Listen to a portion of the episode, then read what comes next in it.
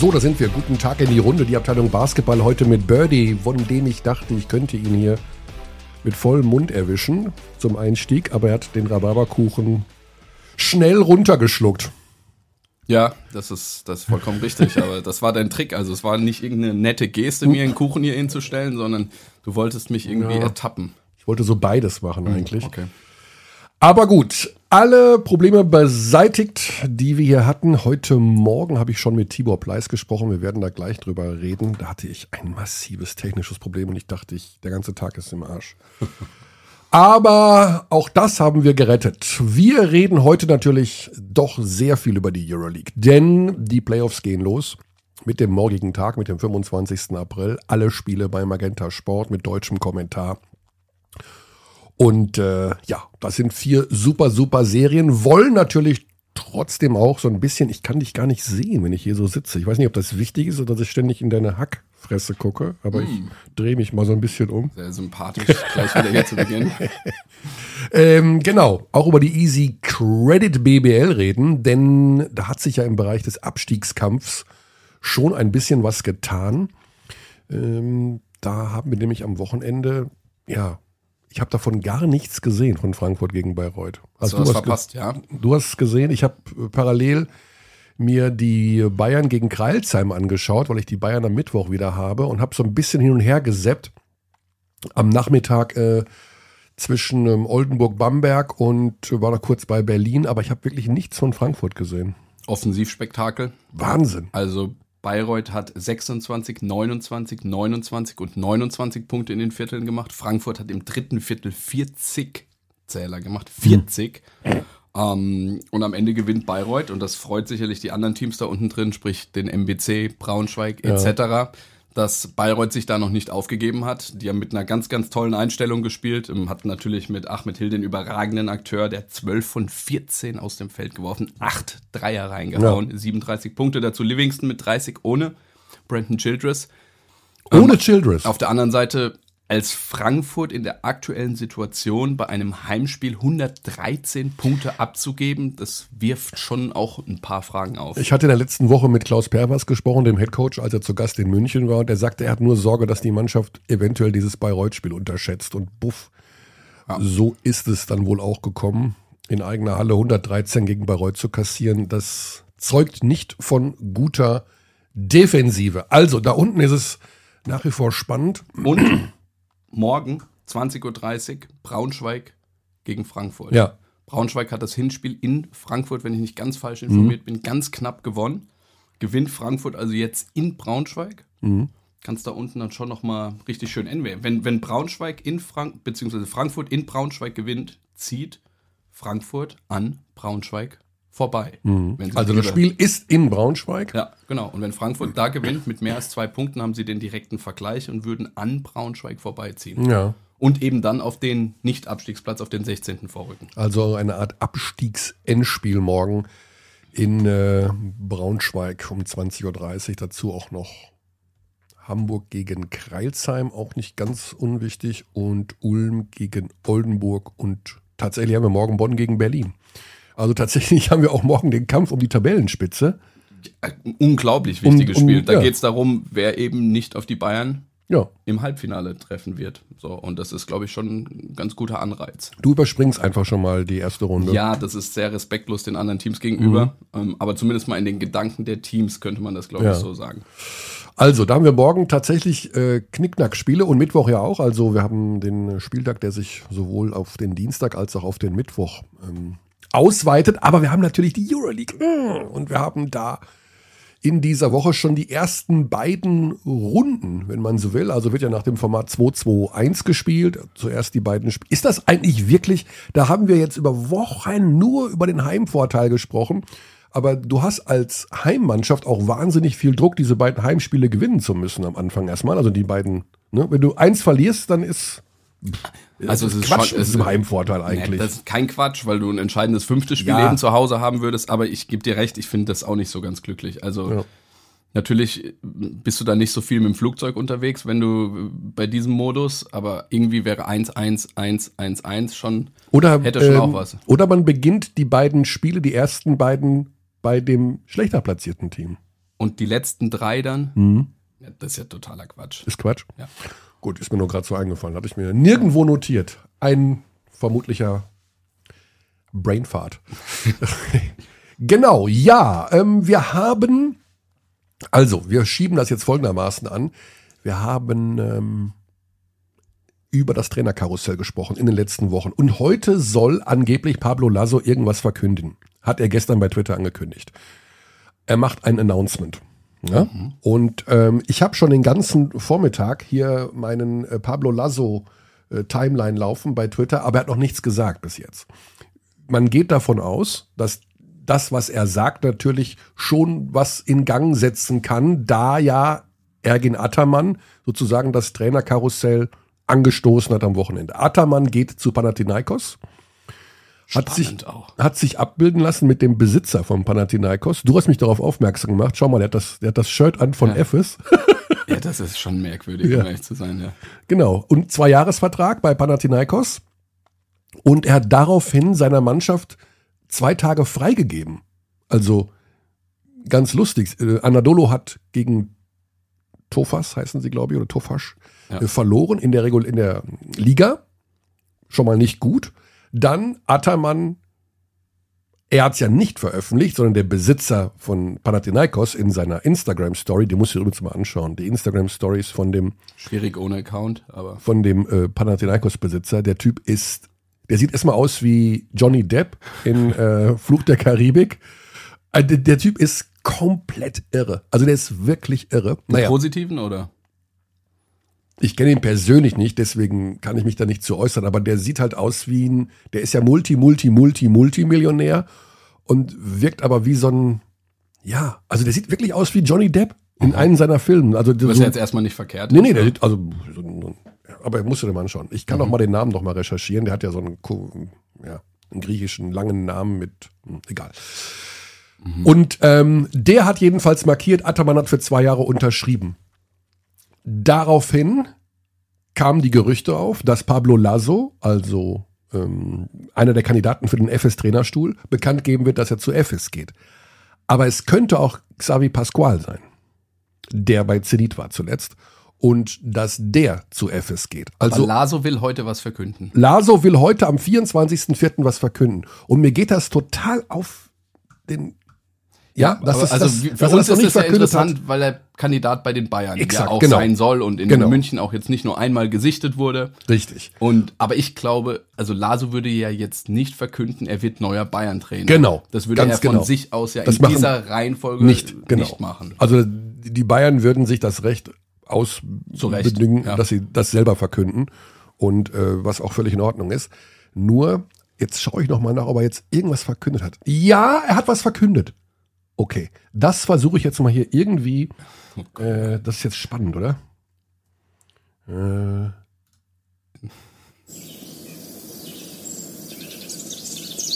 Okay, das ist ein Tennisplatz zu sehen und ein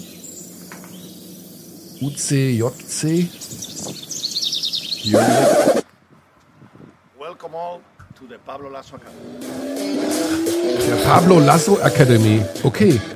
Der hat einfach nur die Pablo Lasso Akademie gegründet. Das hätte mich auch gewundert, gewundert wenn er seinen neuen Verein jetzt ja. hier bekannt gegeben hätte. Also es gibt, also man sieht einen Basketball über einen Tennisplatz rollen.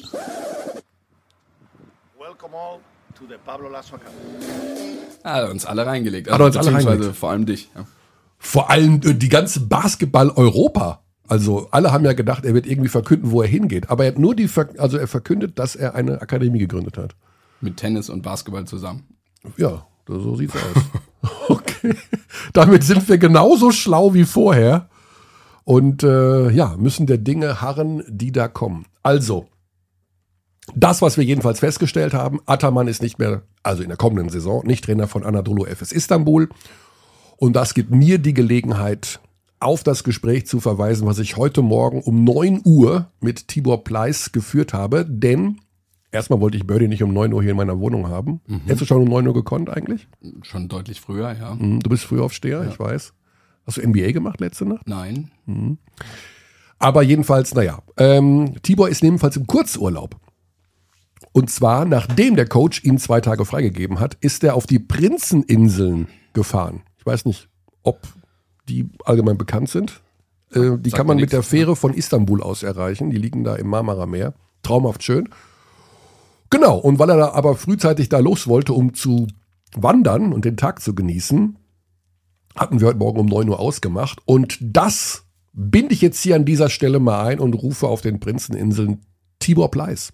Wo bist du momentan, Tibor? Wo hältst du dich auf? Ähm, ich habe einfach gemerkt, ich bin bereit für die Insel und äh, habe mich, hab mich nach einem Tag einfach mal zurückgezogen.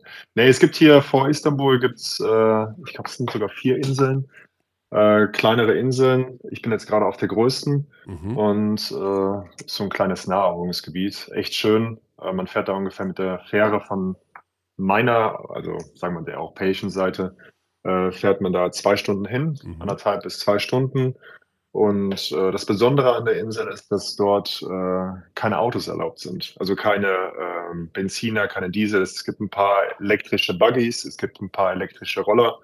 Aber ähm, ja, also eigentlich bewegt man sich hier, hier mehr als äh, mit dem Fahrrad oder mit der Kutsche vorwärts. Ja. Also einfach Und, mal ein äh, bisschen entspannen. Halt echt, genau, einfach mal ein bisschen abschalten. Es ist ruhig. Also ich bin heute Morgen aufgewacht. Ich habe nichts gehört. Ich habe irgendwo nur so einen Hund Bellen gehört in der Ferne, eine Katze, die hat gejault. Okay. Äh, aber sonst halt wirklich, am Ende, man, man weiß ja über Istanbul, dass dort extrem viele Menschen leben mhm. und dass es dort, äh, dass die Stadt niemals schläft. Und ähm, genau, da hat es mal ganz gut getan, mal von dem Ganzen wegzukommen und sich mal ein bisschen äh, ja, ein bisschen runterzufahren. Das heißt, der Trainer hat euch freigegeben und gleichzeitig bekannt gegeben, dass er zu Panathinaikos Athen wechselt. Ist das war, war parallel quasi. Hat er es jetzt offiziell gesagt? Ja, ja. Ich weiß nicht, er hat offiziell ich habe es nur gesehen. Ja, ja, okay. Also er hat es. Dann weißt du schon mehr als ich. Also der, beziehungsweise der, es gibt ja dieses Foto mit dem Teambesitzer von Panathinaikos. Und mhm. der Teambesitzer hat dann drunter geschrieben, äh, ähm, Ataman hat unterschrieben. Ja, unter seinem Instagram. Glückwunsch, ne? Ja. Und äh, Ataman, Ataman mit dem, auf dem Foto mit, mit Effes-Shirt und dem. also ah, das passt ja. überrascht euch, äh, überrascht dich das, dass er das bekannt gibt? Dass das jetzt passiert? Nee, eigentlich gar nicht. Nee. Nee, eigentlich gar nicht. Also es gehen ja schon Gerüchte rum seit längerer Zeit. Mhm. Vor allem seit wir jetzt auch aus den äh, Playoffs ausgeschieden sind. Und auch vorher gab es schon Gerüchte, dass äh, der Trainer gerne mal es irgendwo anders ausprobieren würde. Und ähm, ja, es gab ja auch schon lange jetzt Gerüchte, wer jetzt hier den, äh, seine Stelle einnimmt und ja. ja, man lässt so alles auf sich zukommen. Ja. Ne? Als, als Spieler ist man da eh eher so außen vor, man bekommt das alles eher aus den Medien mit. Darum, ah, okay. also sehe ich entspannt, so ist halt das, das Business. Ja, ja die äh, Geschichte hat sich ja so ein bisschen entwickelt in dieser Saison. Also es war ja die ganzen Monate so, ich sag mal, bis Januar wo alle gesagt haben, ja, die kommen noch. Ja, also das war die letzten beiden mhm, Jahre ja mhm. auch immer, war eher so die Spätstarter und dann zweite Saisonhälfte Vollgas und dann mit Beginn Euroleague Playoffs quasi auf dem Peak. Warum hat es in dieser Saison nicht so richtig Klick gemacht? Mm, also wir hatten man kann das natürlich wieder so ein bisschen vorschieben als Ausrede. Ähm, wir hatten natürlich wieder ein paar Verletzte, auch mhm. vor allem jetzt wieder auf der Star-Position. Also Shane Larkin kam relativ spät erst wieder zum Team. Was jetzt auch nicht neu ist, das war jetzt in den letzten Jahren ja eigentlich auch ähnlich gewesen, dass er halt erst später zum Team dazugestoßen ist. Dann hatten wir ein paar neue Spieler, die sich, äh, wo, wo wir es einfach nicht geschafft haben, die ins Team einzubinden. Und ähm, ja, wir haben uns halt wirklich sehr, sehr schwer getan, die ganze Saison hinweg, ähm, auch die neuen Spieler einzubinden oder auch uns selber zu finden. Mhm. Das war jetzt in den letzten Jahren, haben wir es immer so auf den letzten, äh, auf den letzten Steps haben wir es noch geschafft, aber dieses Jahr haben wir einfach zu spät angefangen, uns äh, ja, aufzubäumen und nochmal alles reinzulegen. Also in den letzten Spielen hat man das nochmal gesehen, wir hatten dann nochmal diese äh, italienische Woche gehabt gegen Bologna und gegen Mailand, wo wir beide Spiele auch sehr, sehr gut gewonnen hatten. Wir haben sehr gut Verteidigung gespielt, aber das war dann halt einfach zu spät bei uns. Und äh, ja, irgendwie traurig, weil ja. wir hätten natürlich gerne ne, am Ende Geschichte geschrieben, haben wir so oder so. Aber es wäre halt schön gewesen, wenn wir da halt wirklich nochmal einen draufgesetzt back hätten. to back to back. Ja, irgendwie wart ihr natürlich von vornherein im Favoritenkreis wieder, weil der Kern ist zusammengeblieben. Ähm, und mhm. dann kommt auch noch Will Clyburn dazu, also wo man ja sagen muss, okay, also wer soll die denn schlagen? Aber ist das so ein bisschen die Komponente, dass das äh, auch wirklich schwierig ist, so einen nochmal so einen Star dann mit einzubinden, weil du hast Larkin, du hast Micic als die beiden, die da irgendwie die Show so ein bisschen auf der Guard-Position machen. Dann hast du aber nur einen Ball und dann kommt noch so ein Clyburn dazu. Ist das so ein bisschen, ja, wo man sagt, das ist vielleicht die große Problematik, dass es zu viele von den Superstars dann gibt? Ja, also erstmal um vorneweg zu sagen, Clyburn ist ein sehr, sehr guter und wirklich klasse Spieler. Mhm. Aber ich muss schon sagen, dass es, glaube ich, für alle drei am Anfang, am Ende, klar, Stein war am Anfang noch nicht da, ähm, kam dann zurück, aber es war natürlich nicht einfach, weil die ganzen Starspieler natürlich auch äh, ihre Starrolle einnehmen wollen. Mhm. Und äh, dann hat der eine ein paar mehr Punkte gemacht, man wollte nach der anderen natürlich wieder nachziehen, hatte ich manchmal so das Gefühl gehabt. Mhm. Also es war schwer gewesen, ihn am Anfang so einzubinden. Er hatte eine gute Phase am Anfang gehabt. Ähm, aber ähm, dann kam Shane zurück und das hat natürlich dann so ein bisschen Unruhe wieder reingebracht. Ähm, schauen wir mal. Wer, Ende wer ist denn dann so der Anführer? Ja? Also gibt es da so einen, gibt es da abseits von den dreien jetzt dann mal einen von den Erfahrenen oder vielleicht auch du, obwohl ich nicht glaube, dass du so, ne, ich glaube, du möchtest gar nicht unbedingt den Obermufti da spielen. Äh, Gibt es da einen, der auf den Tisch haut mal und sagt, muss ja, aber der so sagt, wir müssen uns mal zusammenreißen oder sowas? Also habt ihr da auch mal intern so ein bisschen äh, euch zusammengesetzt oder ist das einfach passiert, so wie es passiert ist? Ja, das ist eigentlich in den letzten Jahren so passiert, wie es passiert ist. Mhm. Also wir hatten nie wirklich einen Leader gehabt in diesem Team. Der Leader waren eigentlich immer so das ganze Team zusammen. Wir haben uns jetzt in den letzten Jahren, gab es immer so die Momente in der Saison, wo es dann nicht gut lief. Dann äh, haben wir uns zusammengesetzt als Team und haben dann als Team eine Lösung gefunden. Das haben wir natürlich diese Saison auch versucht. Aber so einen Leader hatten wir eigentlich äh, nie gehabt. Wir hatten, haben halt unsere Captains, ne, den Brian Dunstan und den Dogo Spalbei. Die haben halt dann eigentlich, ihre Leaderposition war halt, dass sie halt an uns zusammengebracht haben für ein Gespräch. Aber so wirklich jemanden, der halt vorne wegläuft äh, oder voranläuft und uns äh, anführt, das hatten wir eigentlich nie gehabt mhm. in den letzten paar Jahren. Ja. Das heißt, irgendwann war es dann zu spät. Ähm, wir hatten so ein bisschen den Eindruck, nach der Niederlage in Berlin war so der Punkt, wo, naja, wo man gemerkt hat, es wird vielleicht doch nicht reichen für, für die Playoffs. Hattet ihr das auch so ein bisschen oder gab es doch am Ende dieses Städtederby natürlich gegen Fener, äh, was dann verloren ging, auch mit diesem sehr unruhigen Ende? Äh, was waren so die Schlüsselspiele in den letzten Wochen, wo du das Gefühl hattest, äh, wir kriegen es irgendwie nicht hin? Also ich würde von den Schlüsselspielen mal ganz weggehen. Also ich habe das Gefühl, das Ganze ging eigentlich schon, hat eigentlich schon am Anfang der Saison äh, begonnen, weil eigentlich alle schon vom, äh, vom dritten Titel geträumt haben. Also alle haben eigentlich davon gesagt, so ey, hier in den Playoffs, gegen wen spielen wir da? Ich habe das Gefühl, wir haben als äh, nicht nur als Team, sondern eigentlich alle, also der, der äh, auch die, die Star, der Staff, der Trainer, wir haben einfach alle schon zu früh davon gesprochen, äh, was am Ende der Saison passieren soll, äh, als dass wir eigentlich den Weg gehen, dass wir halt von Spiel zu Spiel denken und halt äh, unseren Weg finden, erstmal in die Playoffs zu kommen. Also wir haben schon von den Playoffs gesprochen, obwohl wir noch nicht mal für die Playoffs qualifiziert waren. Wir haben, es gab, äh, ja, es gab schon Gespräche, wo, da, wo es dann hieß in der Mitte der Saison, ja, wenn wir das Spiel jetzt nicht gewinnen, dann sind wir raus aus den Playoffs. Also es gab auch extrem viel Druck natürlich von allen Seiten. Mhm. Ähm, klar. Also wir hatten nochmal ein wichtiges Gespräch gehabt vor dem Berlin-Spiel, wo es dann hieß, als äh, wenn wir ab Berlin jetzt mit Berlin äh, inklusive, wenn wir jetzt diese letzten, ich glaube, es waren fünf Spiele, die wir noch zu spielen hatten, wenn wir diese fünf Spiele nicht alle gewinnen, dann war es das. Dann haben wir gegen Berlin gewonnen, äh, verloren, ganz knapp am Ende. Mhm. Bittere Sache. Äh, und dann hieß es plötzlich, ja, wir haben doch noch eine Möglichkeit, wenn die und die verlieren, also wir haben am Anfang, am Ende sind wir wirklich so einfach in die Zwickmühle gekommen. Es gab, man hat versucht noch jeden, den letzten Grashalm noch irgendwie festzuhalten. Aber äh, ja, also ich glaube einfach, dass wir wirklich von Anfang an der Saison einfach uns zu viel Druck gemacht haben, sondern wir, wir haben nicht von Spiel zu Spiel gedacht, sondern wir haben eigentlich von Meisterschaft zu Meisterschaft gedacht, ja, ja würde ich sagen. Und das war, das kann aber nicht gut sein. Du musst dich auf die, auf den Moment konzentrieren und dann guckst du halt, was am Ende rauskommt. Aber wir haben uns einfach schon auf das konzentriert, was am Ende rauskommen soll. Und das hat am Ende auch nicht funktioniert. Ja. Ich meine, in der türkischen. Liga ist es ja auch so. Ihr seid jetzt am Ende Vierter, ihr habt jetzt die reguläre Saison abgeschlossen. Ne, das ist korrekt. Äh, wir spielen Oder? noch, wir spielen noch, wir spielen noch. Wir, wir haben noch ein paar. Ein paar in, meiner Liste ja, ja, ist jetzt, jetzt in meiner Liste ist mhm. jetzt hier gerade Schluss mit der Niederlage gegen Tofas. Okay, dann ist die Liste Tofas, genau, nee, wir haben noch, nee, nee, wir haben noch, ich glaube, vier, vier Spieler, glaube okay. ich, noch. Komisch, dass bei mir ähm, ist, aber müssen aber jetzt, haben jetzt zwei Wochen frei, weil Fenerbahce so. halt ihre Playoffs, die haben es zwar in die Playoffs geschafft, haben jetzt zwei Wochen frei und dann geht es weiter mit den Playoffs. Ah, okay. Also das, mhm. ab 18,8 ist die Bilanz bisher in der türkischen Liga. Also auch, es hat sich ja nicht nur in der Euroleague wiedergespiegelt, sondern ihr habt ja scheinbar auch in der in generell nicht mehr so viele Spiele gewonnen wie, wie im Jahr zuvor. Also, also mhm, es gab genau, auch ne, genau. Ja, es ist ja, es gab auch ein bisschen, also, ja, okay. Ja, es, also es war generell eine schwierige Saison, meint, wollte ich damit sagen. Sowohl in der heimischen Liga als auch in der Euroleague. Das war jetzt nicht nur Euroleague-spezifisch. Das ist ganz gut auf den Punkt. Ja.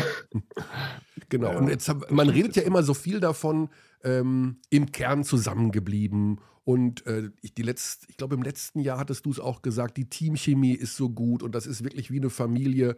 Ähm, ist es vielleicht dann doch mal besser, irgendwie so einen kleinen Neuanfang zu machen, bevor irgendwie Dinge passieren, so wie sie in dieser Saison passiert sind? Oder würdest du sagen, nee, wir haben daraus gelernt und äh, Shane und Vasa und auch Will, die können alle wiederkommen und wir können das im nächsten Jahr besser machen? Mit einem neuen Trainer dann, logischerweise.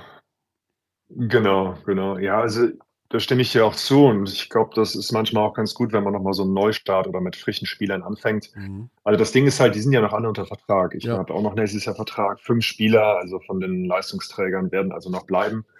Ähm, ja, aber ich glaube, es ist ganz gut vielleicht auch, meine, wie, oft, wie, wie oft kommt es vor, dass ein Team so lange über so viele Jahre zusammenbleibt? Das mhm. ist sehr, sehr selten. Ähm, wir hatten dieses Jahr auch schon, also wir haben ja Neuverpflichtungen reingeholt, wo dann der Trainer auch gemerkt hat, es ist nicht so wie die Spieler, die jetzt gerade weggegangen sind. Wir brauchen wieder, äh, brauchen wieder diese alte Struktur und hat dann nochmal Chris Singleton während der Saison zurückgebracht, der ähm, letztes Jahr nicht mehr wiedergekommen ist. Mhm. Also er wollte eigentlich so das Team wieder zurückbringen, weil er da halt Vertrauen hatte, weil es da in den letzten Jahren halt funktioniert hatte. Leider hat es nicht funktioniert. Und ich glaube, manchmal ist wirklich so der Moment gekommen, da braucht man äh, nochmal Neustart, äh, frisches Blut, im Team, was äh, nochmal wirklich Leute, die halt sich, äh, sich zeigen wollen. Und ja, das Ding ist halt, wir hatten jetzt sehr wirklich extrem erfolgreiche Jahre. Vier wirklich, äh, vier Jahre, wo wir wirklich immer an der Spitze gespielt haben. Im ersten Jahr haben wir es äh, ins, ins Finale geschafft, haben da im Finale verloren. Dann im folgenden Jahr waren wir das, das dominanteste Team in der, in der Euroleague äh, haben wirklich jedes Team da halt mit 10 bis 20 Punkten manchmal nach Hause geschickt. Ähm, und dann die le letzten zwei Jahre dann halt äh, back-to-back dann die, die Meisterschaft. Also es hat wirklich alles super funktioniert. Und ich glaube, dann muss man manchmal nochmal so, ähm, ja, braucht man nochmal so einen Kick von hinten, damit es wieder weitergeht. Und den haben wir alle, hat alle dieses Jahr nicht bekommen. Ich ja. habe das Gefühl, manchmal haben wir uns so ein bisschen darauf ausgeruht, wie es geht, haben gedacht so, okay, jetzt haben wir uns nochmal verstärkt mit Will Clyburn und auch Ante Sisic, der äh, auf der Center-Position, der sehr, sehr stark ist und auch sehr, sehr gut gespielt hat in Maccabi. Und haben gedacht, so, okay, das muss einfach ein Selbstläufer werden. Aber am Ende auch die anderen Teams haben sich äh, verstärkt. Ähm, dadurch, dass die russischen Teams weg waren, haben halt dann die anderen, äh, sind viele, ist auch viel, ja, viele neue Spieler reingekommen äh, in die Liga und die natürlich hungrig sind und sich zeigen wollten oder auch gehabt, also auch haben. Und äh, ja, da haben wir da, dann nicht die Kurve gekriegt ja. und haben gedacht, so, das, das wird uns zufliegen. Aber so geht das im Basketball nicht. Wenn ja. man da mal äh, eine Sekunde halt eben die Zügel locker lässt, vor allem der Euroleague, dann wird das äh, rigoros bestraft. Und ja. Wie bist du persönlich? Mit, ja, wie bist du persönlich mit deiner Saison zufrieden? Also äh, die Statistiken sind ja ähnlich, sage ich jetzt mal, was die Einsatzzeit angeht wie vorher. Ähm, punktemäßig etwas weniger. Das kann aber auch natürlich mit der Verteilung zusammenhängen, wie wir gerade schon gesagt haben, dass da eben noch ein Spieler auch ist, der irgendwie vorne mit scoren will. Wie hat dir aus deiner Sicht deine Saison gefallen? Ähm, auch nicht so gut. Also ich habe das Gefühl, dass ich äh, letztes Jahr hatte ich so meine Rolle gehabt. Ich wusste, was ich tue. Ich habe äh, oft ja sehr lange auf dem Platz gestanden, konnte mir auch Fehler erlauben. Dieses Jahr war es so, dass ich äh, nie so wirklich wusste, was meine Rolle ist. Ja, es war anders als sonst. Also letztes Jahr war es so gewesen, dass ich halt äh, oft, also wir haben uns die Center-Position zu zweit geteilt. Ähm, ich und Brian Dunstan. Das Mhm. bedeutet, wir wussten halt beides so ein bisschen, was unsere Rolle war. Ähm, wir haben beide so 20 Minuten gespielt, 25 Mal der eine ein bisschen mehr, der andere ein bisschen weniger. Aber man wusste einfach, was man hatte. Man wusste, wann man auf dem Platz war. Ich durfte damals auch äh, Fehler machen. Also ich durfte einfach draufwerfen, hatte das Go gehabt. Und dieses Jahr war es so, dass wir am Anfang der Saison angefangen hatten, mit drei Centern zu spielen. Mhm. Äh, mit Brian Dunstan, mir und Sitsic. Das bedeutet, wir haben uns halt die Position äh, unter drei Spielern aufgeteilt. Und da war dann so viel Unruhe drin gewesen, weil ich wusste manchmal gar nicht mehr, was jetzt meine Rolle war. Dann wurde ich auch gar nicht mehr unterm äh, Korb mehr angepasst, sondern es war dann wirklich so, dass ich halt als reiner ähm, werfender Center auf dem Platz war. Mhm. Und äh, ja, ich muss sagen, dass ich da auch manchmal ein bisschen so unsicher war, was jetzt eigentlich, was ich jetzt mache. Mhm. Ähm, kann natürlich auch daran liegen, dass wir halt dann, dass halt, ja, die neuen Spieler ne, wollten natürlich auch punkten.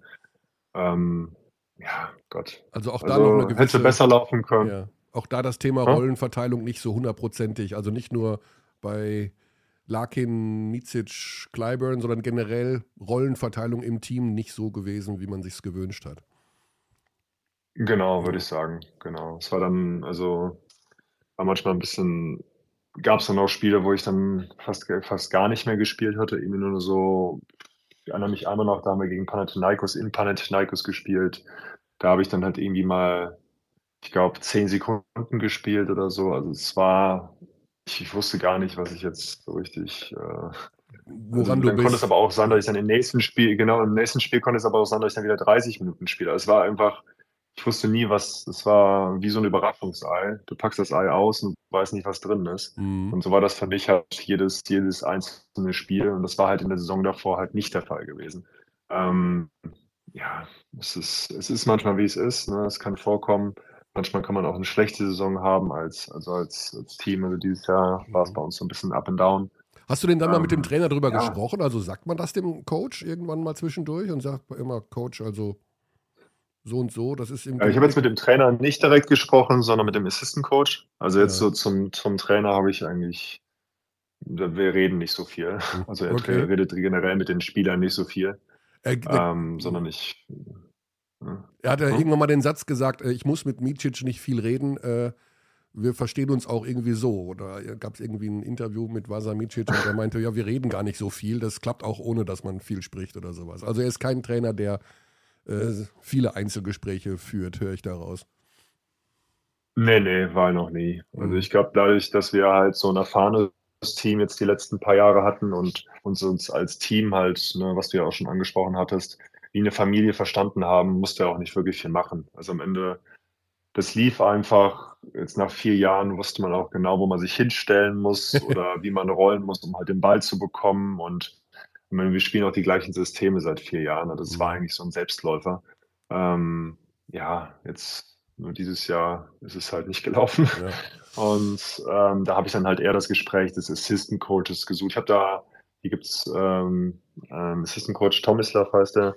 Das ist so äh, meine Bezugsperson, sagen wir so. Ich, ich, ich suche mir jedes Jahr, oder nicht jedes Jahr, aber in jedem Team so eine Bezugsperson, sprechen kann, Mhm. die mich von außen sieht, die das auch einfach von einem anderen Blickwinkel nochmal sieht. Und äh, der hat immer gesagt, so, ey, du machst alles gut und du machst, ist alles super, mach weiter so und du gibst dem Team so viel. Und habe ich gedacht, okay, dann habe ich halt weitergemacht.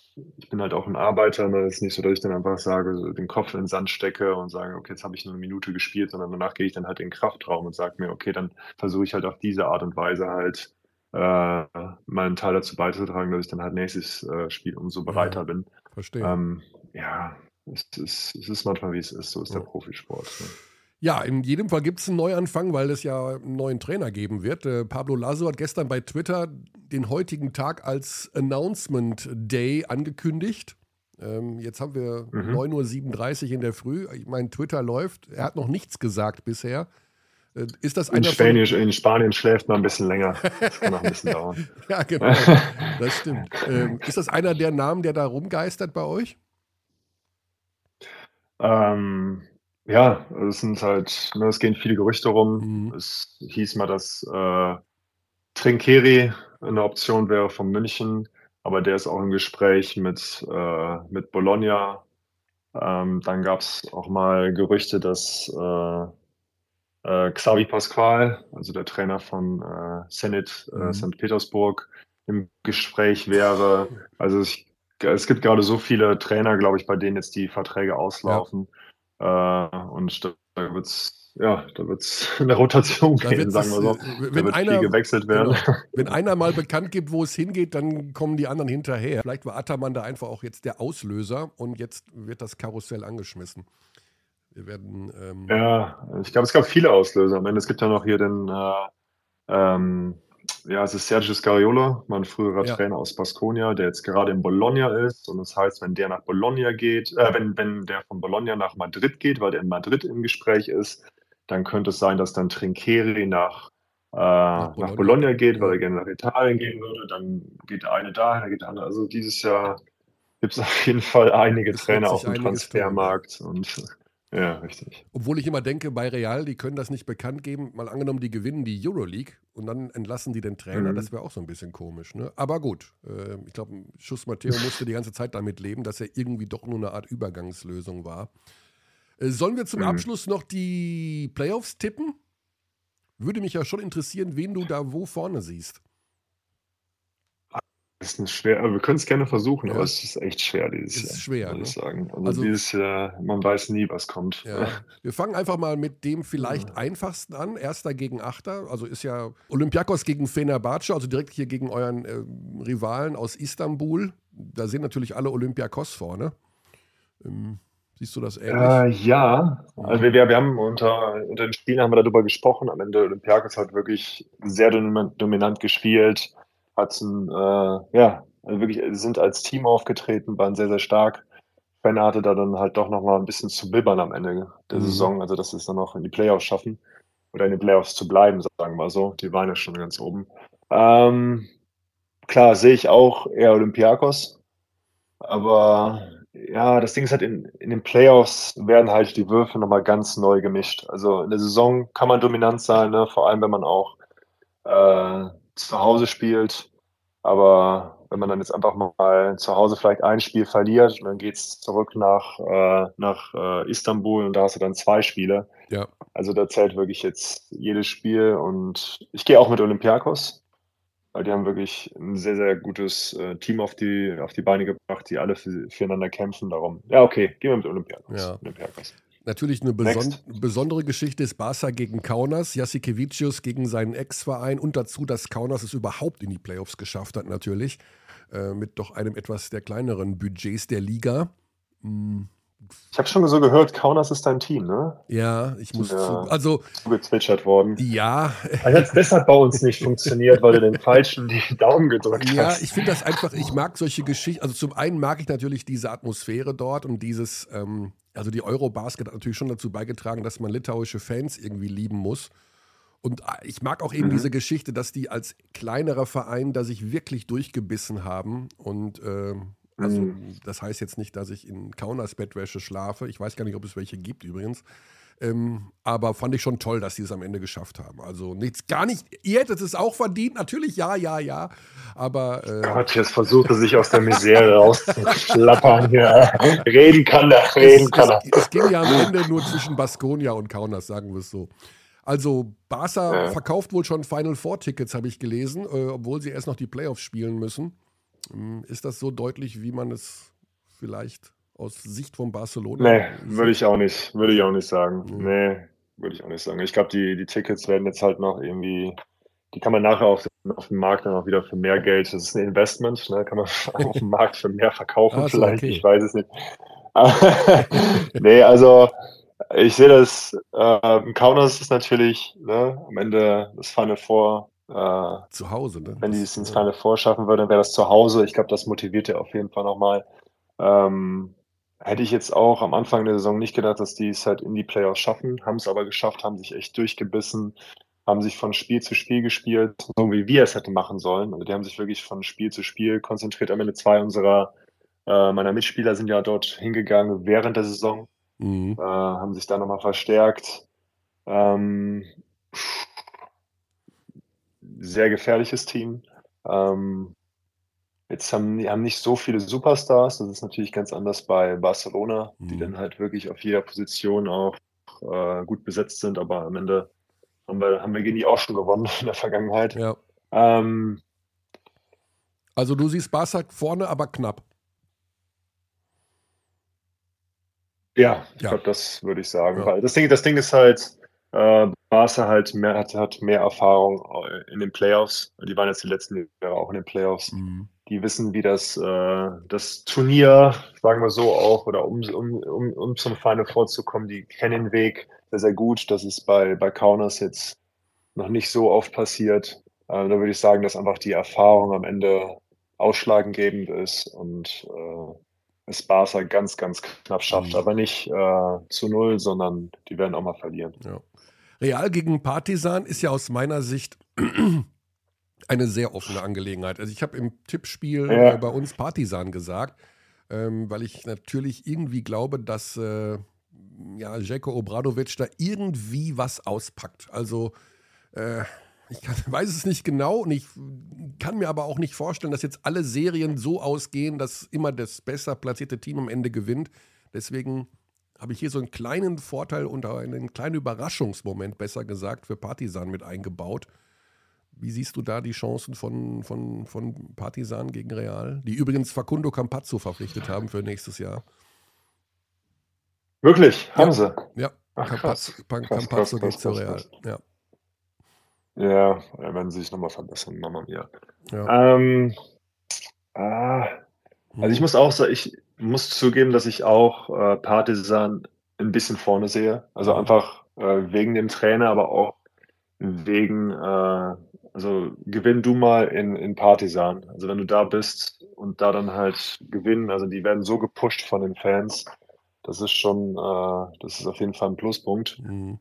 Ähm, und ja, Madrid, super Team. Also die haben auch sehr, sehr viele Spieler, die halt äh, wirklich mal einen richtig guten Tag haben können. Die, dann macht Mario Hesonja irgendwie da seine paar Dreier, macht da noch ein Dunking oder dann hast du den, den äh, hast du Musa, der dann auch nochmal irgendwie äh, mit seiner linken Hand da ein paar reinwirft. Also schwer zu sagen. Also es ist auf beiden Seiten, ich würde sagen, so Qualität hast du natürlich auf Madrid auch wieder extrem viel.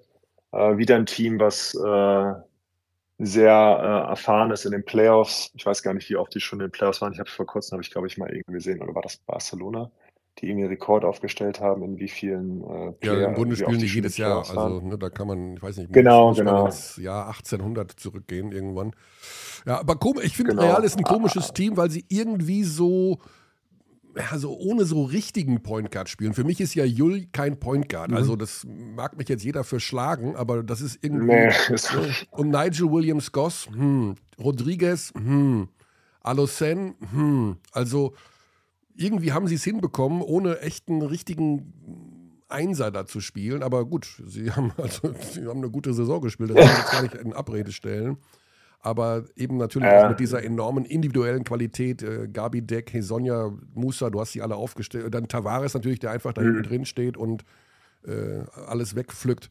Also das ist schon irgendwie eine, eine, lustige Mannschaft. Ja, viele, fast alle sagen, Monaco gegen Maccabi gibt fünf Spiele. Ach so, wir haben jetzt äh, Partisan leicht vorne gesehen, beide, genau. Und jetzt, Partisan, Partisan leicht vorne. Partisan genau. leicht die vorne. Einfach, also, ja, ganz leicht genau. vorne. Okay, ja, also letztes und dann haben wir noch Maccabi hm? gegen Monaco, beziehungsweise Monaco ah, gegen Maccabi. Das ist natürlich auch, also ich finde. Ja, Monaco, da kann ich, kann ich nicht wirklich sagen, nee, wer vorne sitzt. Nee. Also steht, muss ich sagen. Wir haben jetzt ja gegen Monaco noch gespielt am Ende. Ja, ähm, die hatten überhaupt keinen mein, Bock. Mein alter Trainer ist da. die hatten ja. keinen Bock mehr gehabt. Nee. Also ich habe das Spiel kommentiert. Uh, also ich habe in der zweiten Hälfte gedacht, okay, da, da, braucht er echt nicht mehr spielen. Also das ist, äh, das, das, war. so viel offene Würfe. Das war Wahnsinn. Ja. Ja. Aber vielleicht einfach auch ein bisschen, am Ende, ich glaube, die Position hatten sie ja schon. Mhm, ne? genau, Also, die haben halt versucht, einfach, glaube ich, die, die Spieler so ein bisschen zu schonen. Am Ende, ich habe schon gesehen, dass Obradovic manchmal noch äh, wie ein Rumpelstilzchen halt an der Seitenlinie rumgehüpft ist und war nicht ganz so fri- zufrieden mit dem Auftritt seiner Mannschaft. Aber Mhm. am Ende, die hatten sich ja schon qualifiziert. Ähm, ja, tough halt, ne? Also ich, ich, ich würde es halt äh, meinem alten Trainer irgendwie gönnen. Ähm, aber Maccabi ist natürlich auch so eine Mannschaft, äh, Ja. ja, die sich da auch zusammenreißen kann. Aber wie gesagt, das sind keine, also ich würde beides sagen, es waren jetzt nie, nicht wirklich so in jedem Spiel der Saison wirklich so dominante Mannschaften. Darum ah, sehr ausgeglichen, würde ich sagen. Ja, ist sehr super ausgeglichen. Ja. Wade Baldwin hat Vertrag 0-0 verlängert. kann man nicht spielen, ne? Ja, Genau, bis 2025. Ja. Ja, ja, 25. ja. Und Monaco, ich finde, das ist auch immer so ein bisschen, wund- also beim Mike James hat ja auch so ein bisschen diese ne, Geschichte, wie passt der rein, wie, wie dominant tritt er auf, dann war er eine Zeit gesperrt und plötzlich gewinnen sie jedes Spiel. Mhm. Auch irgendwie eine, eine komische Geschichte bei Monaco in dieser Es sind halt beides sehr, sehr starke Heimmannschaften. Ja. Ne, zu Hause spielen die sehr, sehr einfach nochmal anders als auch auswärts. Äh, Ja, puh. fünf Spiele Also, und am Ende ist alles Gibt's, offen. gibt's 0-0? Ja, Nee, ne? Wird schwer Ja, im genau. Basketball, ne? Letz, letzt, Im letzten Spiel, dritte Overtime und dann gewinnt. Hm. Maccabi. Ja, mm, Obwohl, ja. hm. Baldwin hat ja schon mal Nee, dann, dann, dann, in seiner Bayern-Zeit Genau. die Chance gehabt, den Game Winner zu machen im Spiel 5 und äh, hat es am Ende nicht hinbekommen. Vielleicht trägt er dieses Trauma auch noch weiter vor sich her. Ich habe keine Ahnung. Knappe Serie in jedem Fall. Ja, Tibor, Auf du also, du musst keine Sorgen haben. Du bleibst bei Ephes, du hast noch ein Jahr Vertrag. Äh, dich mögen da alle. Ich denke mal, der neue Trainer weiß auch, was er an dir hat. Du spielst ja ununterbrochen Euroleague. Wir haben jetzt mal nachgerechnet, seit 2012, glaube ich, ne? War das damals mit Bamberg. Also jedenfalls. schon früh, ich habe ja damals mit Bamberg hatte ich ja schon zwei Jahre Juli gehabt. Also ich bin Ja. jetzt seit Gott, ich weiß es gar nicht. Ich habe jetzt mein, mein dritt, 13. Jahr Juli gerade. Oder 12. 13. 12. Ja. Also ich habe, 13. ähm, schon, äh. du hast, glaube ich, angefangen mit Bamberg auch Euro Cup erst zu spielen. Ne? Und dann ging es in die Euroleague. Genau, also theoretisch habe ich schon mal, also nicht gespielt, aber gesessen. Äh, ein Jahr mit Köln damals. Da sind wir mit Ah. Köln Meister geworden. 2006 war das. Ich war da ja schon im Kader, durfte aber noch nicht, äh, hatte aber noch keinen Vertrag gehabt. Und dann darauffolgenden Jahr waren wir, waren wir in der Euroleague unterwegs gewesen, haben damals in Düsseldorf gespielt. äh, und Stimmt, ja, ich weiß, stimmt. keine Mannschaft in Düsseldorf. Das ist, äh, ich habe leider nie gespielt. Ich dachte, ich hätte, hätte mal ganz kurz auf dem Platz gestanden, aber ich bin schon auch, glaube ich, ich erinnere mich, dass ich damals mit Natschfrey im Zimmer war in Olympiakos. Also ich bin mitgefahren am Ja. zu ein Spiel. Also in meiner Datenbank steht, äh, genau, Ja. in meiner Datenbank steht, dass du für Köln nicht international gespielt hast und in Bamberg Genau. 2009, 2010 im Eurocup. 14 Spiele, 8 Punkte, 5 Rebounds. Und Läuft. äh, ja. ja, und dann kam die Euroleague dazu 2010, 2011, genau. Mit Bamberg. Genau, zehn, genau, zehn genau. Spiele. Drittbester, fünftbester Rebounder in der Euroleague warst du in der Saison. Und drittbester Shotblocker. Wow. Und die Ja, damals habe ich noch Dreierquote, mehr geblockt. und Ja. die Dreierquote in deinem ersten Euroleague-Jahr 44 Prozent. Das ist, das ist du mal. das ist ne? stark. Da hat sich, das hat sich schon, äh, hat man schon gesehen, in welche Richtung es geht. Ja. Also werfen konnte der Junge schon immer. Werfen konnte der Junge schon immer. Ne? Und übrigens, letztes Jahr, hattest du auch, letztes Jahr hattest du auch in der Euroleague 44 Prozent. Interessant. Ja, ich dachte nochmal, da, da bäume ich mich mal so auf und ich möchte das nochmal, ich möchte den Rekord nochmal brechen. Ja, und dieses Jahr waren es nur Äh, 33 Prozent. Okay.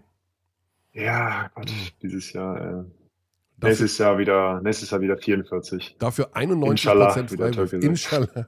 91 Prozent Freiwürfe. Das ist natürlich sehr gut. 21 von 23. Ja. Ja, ich glaube, da muss ich mich noch ein bisschen öfter mal irgendwie faulen lassen. Aber das wird manchmal noch nicht so gesehen. Bei uns Großen, äh, das ist immer Mhm. so, ich glaube, die können, man könnte da noch mal öfter mal pfeifen. Ja, 23 Mhm. Freiwürfe in 33 Euroleague-Spielen, das ist nicht viel, ne? Nee, das stimmt. Aber ich, wie gesagt, dieses Jahr habe ich auch das Gefühl, dass ich halt mehr draußen gestanden Mehr draußen, und wenig ja. unterm Korb war, dass ich auch gefoult werden konnte. Mhm. Ja, also das, da arbeite ich dran. Ja.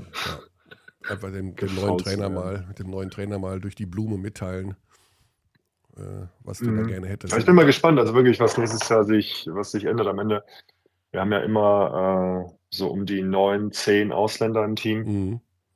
und äh, ja, wie da der neue Trainer halt das Team aufstellen wird oder Ja. ob das dann halt über den Club gemacht wird. Ah, und okay. in den letzten Jahren haben wir ja auch nie mit türkischen Spielern gespielt. Das Genau. war ja auch bei uns manchmal das Problem, dass wir halt sogar auch in der türkischen Liga, es gab, du hattest da halt die, äh, ne, die Starting Five, meistens auch aus der Euroleague. Die haben dann auch in der türkischen Liga gespielt, spielen in der Euroleague ihre 30 Minuten und dann äh, aber auch in der, in, der, in der türkischen Liga dann auch ihre 35 Minuten. Also die waren dann auch manchmal einfach platt gewesen, was Ja. auch verständlich ist. Weil man Ich ja glaub, auch immer sagt, so, die er- allerjüngste Mannschaft seid ihr eben auch nicht mehr, ne? Also ähm, Micic ist Ach, jetzt ich, bin, noch immer- ich bin immer noch knackig. Ach so. Du, ja, äh, wir reden nicht von dir. Wir reden nicht von dir, Tibor. Du bist, du bist zarte 33, da ist alles gut. Aber die anderen sind ja, Ja, genau. also Singleton 33, Bourbois 35, äh, Mbaye 33, Mhm. Clyburn auch schon 32, Larkin 30. Nur der Micic, der, aber der geht, glaube ich, geht der in die NBA? Ach, jedes Jahr die gleiche Frage, ne? Wir wissen es nicht. Hm, nee. Der hat noch, hat noch Vertrag. Der bleibt Ja, hier. aber wenn da drin steht, dass er zu Oklahoma geht oder wo er immer hingehen will. Naja, wir werden es sehen. Tibor, ich will dich Ah. nicht länger aufhalten von deinem Urlaubstag auf den Prinzeninseln oder wie das da heißt. Ähm, Mhm, mhm. Mach's dir noch schön. Nächstes Spiel Mach ist dann erst am nächsten Wochenende oder wann müsst ihr wieder ran? Genau, also jetzt, jetzt das kommende Wochenende gibt's nichts. Ah, Äh, okay. nicht. Ich, bin, äh, ich bin mal gespannt, wie es die nächsten paar Tage aussehen. Ja. Äh, wie das Training da gemacht wird, weil wenn du zwei Wochen frei hast, äh, dann das ist ja fast wie eine Vorbereitung. Ne? Ja, dann fällt man in so ein kleines Loch auch zurück, ne? Kommt zurück und denkt, was, was ist jetzt los? Ja. Ja, Alles klar, Kriegen Tibor, ich äh, danke, danke für deine Zeit. Wieder mal sehr spannend, Mhm. ähm, über die Saison mit dir zu reden. Und äh, ja, ich wünsche dir einfach, dass es dann in der türkischen Liga vielleicht klappt mit dem, mit dem Titel. Ähm, da habt ihr noch eine kleine Rechnung offen, denke ich mal, und könnt dann am Ende vielleicht doch noch mal so einen Pokal hochstemmen. ja, wir sind ja so daran gewöhnt. Ne? Also, Ja. ich hatte Also ja, schauen wir mal. Saisonende ich, lasse auch auf mich zukommen. Saisonende, man hat nichts in die, in die Luft gehoben, komisches Gefühl. Ja, das äh, kann ich nachvollziehen. Ja, man muss ja auch irgendwie immer für, der, für den Bizeps was machen. Ne? Ja. Also wenn man da nicht irgendwie was zum Hochstemmen hat, ne? Schulterübungen, so Schulter, Shoulder Press und Ja. Bizeps, das war halt in den letzten Jahren immer so, hatte zu unserem, unserem Programm gehört am Ende Genau. nochmal. Dann sind wir immer mit Muskelkater dann halt in, die, in, die, in den Urlaub gestartet. Mal gucken, wie dieses Jahr ausgeht. Alles klar. Dann eine gute Zeit und ja, auf bald, Tibor. Lass es dir gut gehen. Auf bald. Dankeschön. Ciao, ciao. Okay, das war Tibor. Also, wir fassen zusammen. Da sind die neu Will Clyburn als neuer Spieler. Die Integration hat nicht richtig funktioniert. Die Rollenverteilung für ihn unklar. Er hat selber gesagt, er wusste oft nicht, woran er ist. Ähm, was ja eben auch so ein bisschen auf den Trainer zurückfällt, muss man sagen, mit dem er selber so gut wie gar nicht gesprochen hat, weil Attermann gar nicht der Typ ist, der viel mit Spielern spricht. Also interessant und es klingt fast so, als würde man sagen, das kann jetzt Anadolu Efes auch mal gut tun, den Trainer zu wechseln. Da sind wohl einige Strukturen im Laufe der letzten vier Jahre mit äh, Ataman so eingefahren, eingerostet. Die Verträge von den Top-Leuten laufen weiter. Ganz spannend. Von Tibor läuft weiter. Bei Micic weiß man immer nie, geht er in die NBA oder nicht. Und ähm, deswegen wird es da einen neuen Trainer geben und Das ist gut so. Also Ja. großes Pfund, was Anadolu in den letzten Jahren hatte, war sicherlich die Kontinuität, dass sie ganz viele wichtige Spieler immer halten konnten über mehrere Jahre, dass sie ein unglaublich hohes Budget hatten, große individuelle Klasse dadurch im Kader und in Ataman einen Trainer, so sagt man, der jetzt nicht das größte taktische Verständnis hat, also wir können das immer nur von außen betrachten, aber der eben in der Lage war, die ganzen Superstars bei Laune zu halten, sie beisammen zu halten. Und, und, und dementsprechend war das erfolgreich und dieses Jahr hat die Mannschaft irgendwie satt gewirkt. Ähm, das, was letztes Jahr, was sie nochmal umdrehen konnten, Ende reguläre Saison und dann Playoffs, war dieses Jahr nicht mehr möglich. Deshalb ist, glaube ich, genau der richtige Zeitpunkt jetzt mhm. für einen Wechsel. Ja, ich fand das ganz spannend von Tibor, wie er gesagt hat, wir haben uns im Grunde schon in der Hinrunde mit den Playoffs beschäftigt. Statt sich einfach mal auf das nächste Spiel zu konzentrieren, hieß es immer nur, ja, pff, Playoffs und hm. Also, genau. Super interessante Sache und äh, wir wünschen Tibor natürlich alles Gute für den weiteren Verlauf der Saison. Da wird ja noch um die türkische Meisterschaft gespielt, obwohl sie dort auch nur auf Rang 4 sind momentan. Mit einer Bilanz von 18 zu 8. Also das ist auch jetzt hier nicht einfach mal schon die ganz sichere Nummer. So, jetzt kommen wir gleich zu unserem äh, Gast Benas Matkevicius. Jetzt werden Sie sagen, wer ist das denn? Treue Hörer der Abteilung Basketball werden sich an Benas erinnern, den wir, ich glaube sogar zweimal schon hier zu Gast hatten. Ähm, ich nehme seine Vita mal kurz vorweg, weil die ist äh, lang und wir wollen damit nicht zu viel ähm, Zeit verbringen, weil wir so viel besprechen müssen. Angefangen mal in Cuxhaven als Basketballer und Scout und ist dann zu ZSK Moskau gewechselt als Scout und ist nun, ich glaube sogar, da müssen wir gleich mal fragen, in seinem neunten Jahr der Europascout der Boston Celtics. Der kennt wirklich, das ist kein Witz, was ich sage, der kennt jeden freaking Basketballer in Europa. Also ich glaube, der kennt sogar noch dich und deine, deine Stats, obwohl die grausam ganz sind. Ja, ganz bestimmt. Immerhin gibt es von mir Stats und von dir nicht. Aber ich bin auch nicht schon 114. Ja, genau. Aber die Stats sehen so aus, als wärst du 114 gewesen, als Perfekt. du gespielt hast. Naja, jedenfalls Benas kennt alle und ähm, hat natürlich auch so ein bisschen gerade seine Serie im Kopf. Also die Boston Celtics spielen ja gerade gegen die Atlanta Hawks in der Eastern Conference, führen da 3-1. Heute Nacht das 3-1 gemacht, ja. Heute Nacht das 3-1 gemacht.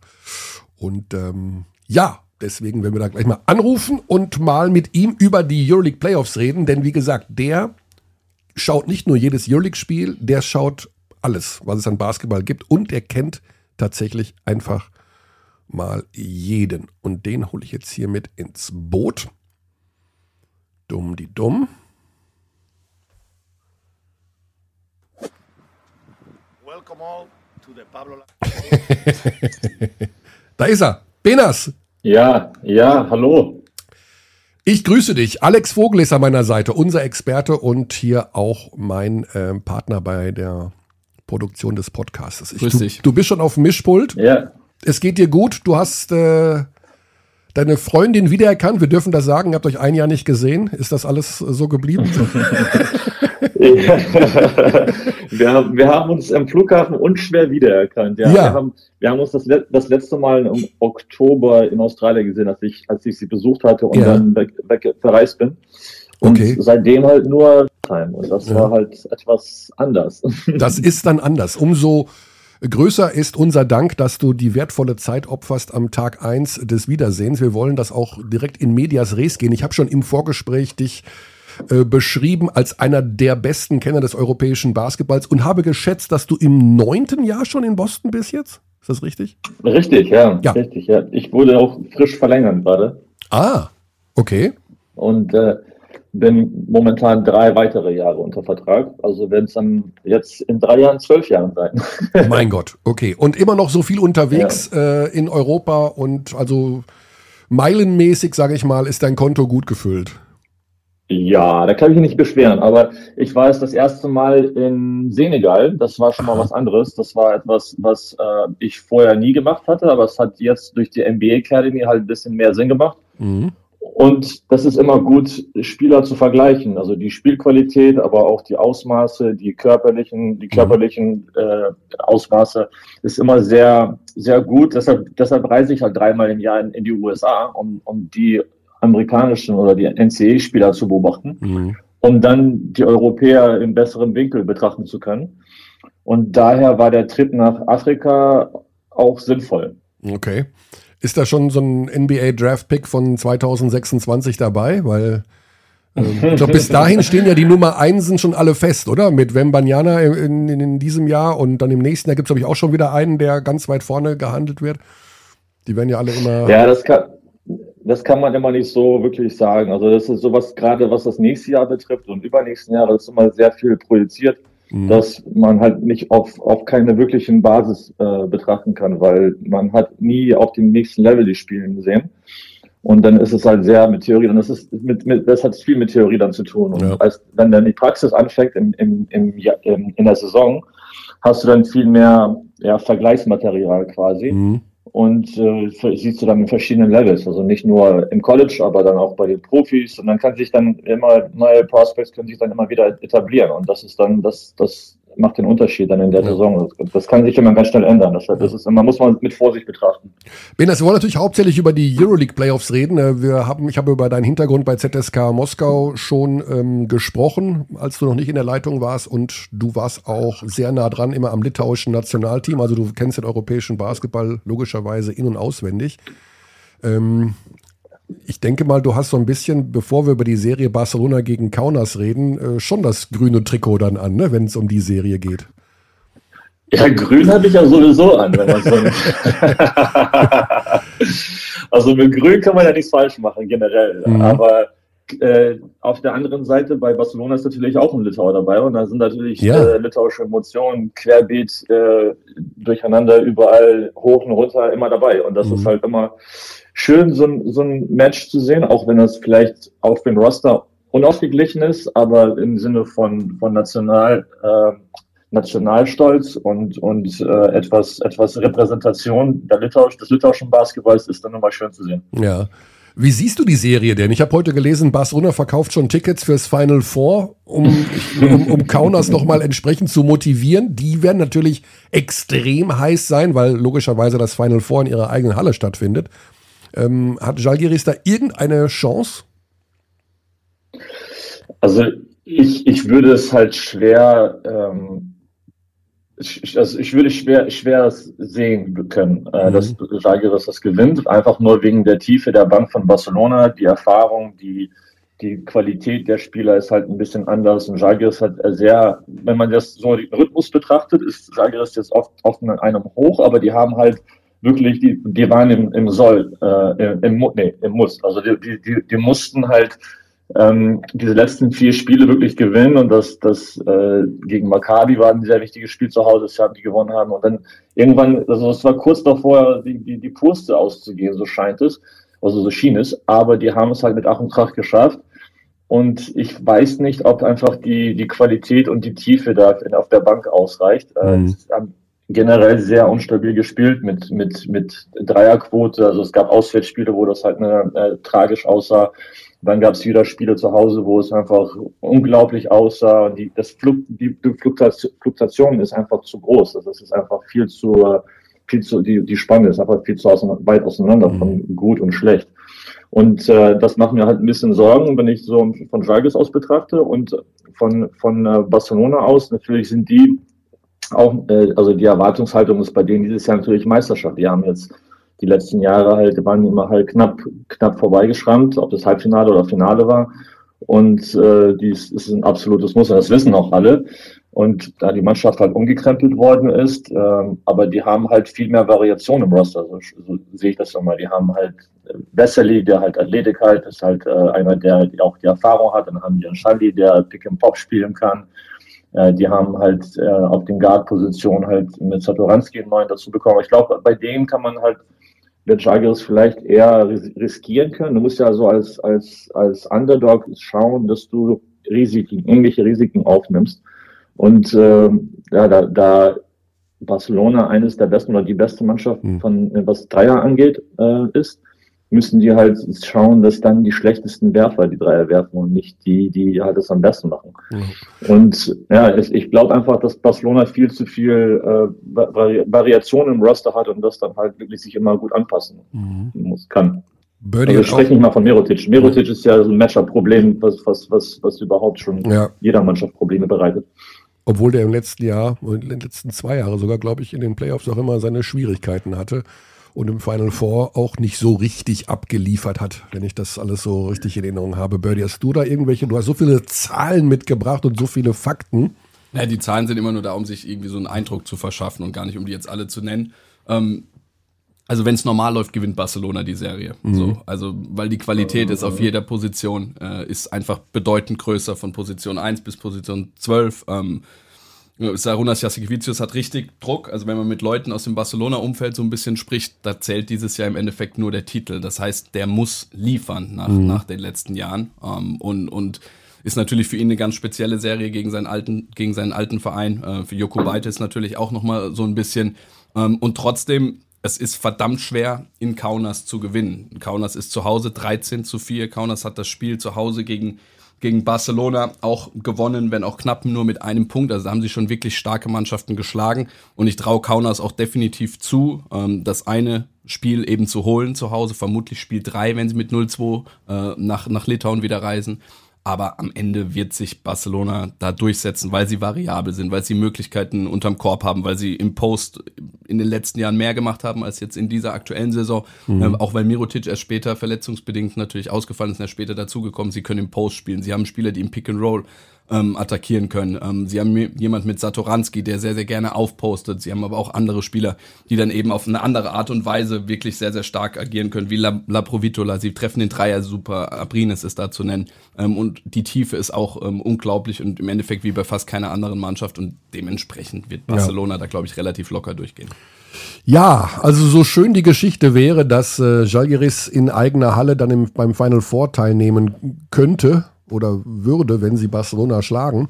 Aber äh, die in einer Best-of-Five-Serie dreimal zu schlagen, ist wahrscheinlich dann doch eher der Wunsch der Vater des Gedanken. Vielleicht klauen sie ein Spiel daheim, Spiel drei vielleicht oder sowas, aber ja, die andere Serie, die kurioserweise Erster gegen Achter heißt und äh, gefühlt sich fast wie ein, wie ein Halbfinale anhört, ist Olympiakos Piräus gegen Fenerbahce Istanbul.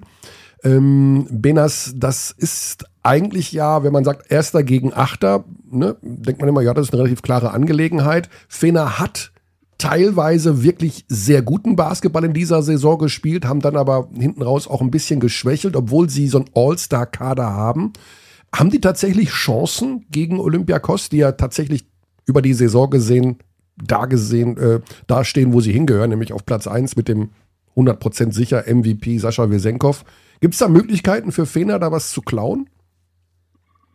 Also da sehe ich auch Schwierigkeiten, äh, einfach nur, weil es, man muss immer sehen, gerade so im, im, im März, April sieht man den Rhythmus der Mannschaft. Das war immer so, das war unter Messina so, das war unter, also sieht man bei Obradovic-Mannschaften, dass die im, im März, April anfangen, besser zu spielen. Und das ist nicht jetzt nichts gegen Itudis, aber die Mannschaft dieses Jahr oder das in, in, in der zweiten, zweiten Halbjahr, sagen wir mal, äh, hat einfach Pech gehabt. Wilbekin was ist verletzt, soweit ich weiß. Mhm. Gudovic ist auch so ein Fragezeichen. Bielica ist ein Fragezeichen. Und die Mannschaft scheint ein bisschen so verwirrt zu sein, ihre Identität nicht gefunden zu haben bis jetzt. Und das ist dann, das bereitet dann ein Problem, wenn du halt schon in die Meisterschaft, also in die Playoffs reist, was früher zum Beispiel bei uns war, ist immer so bei, in der Nationalmannschaft zum Beispiel immer das A und O innerhalb der, des Sommers rauszufinden, wer wir sind, um dann in der Meisterschaft mit der Identität schon antreten zu können und mit, den Roll, mit der Rollenverteilung, dass wir alle wissen, was wir zu tun haben. Und das ist bei Fenerbahce einfach schwer innerhalb der Saison gewesen, weil man einfach Verletzungen gehabt hat, man hat, man hat äh, einfach die, die, die Rollen nicht wirklich finden, finden können.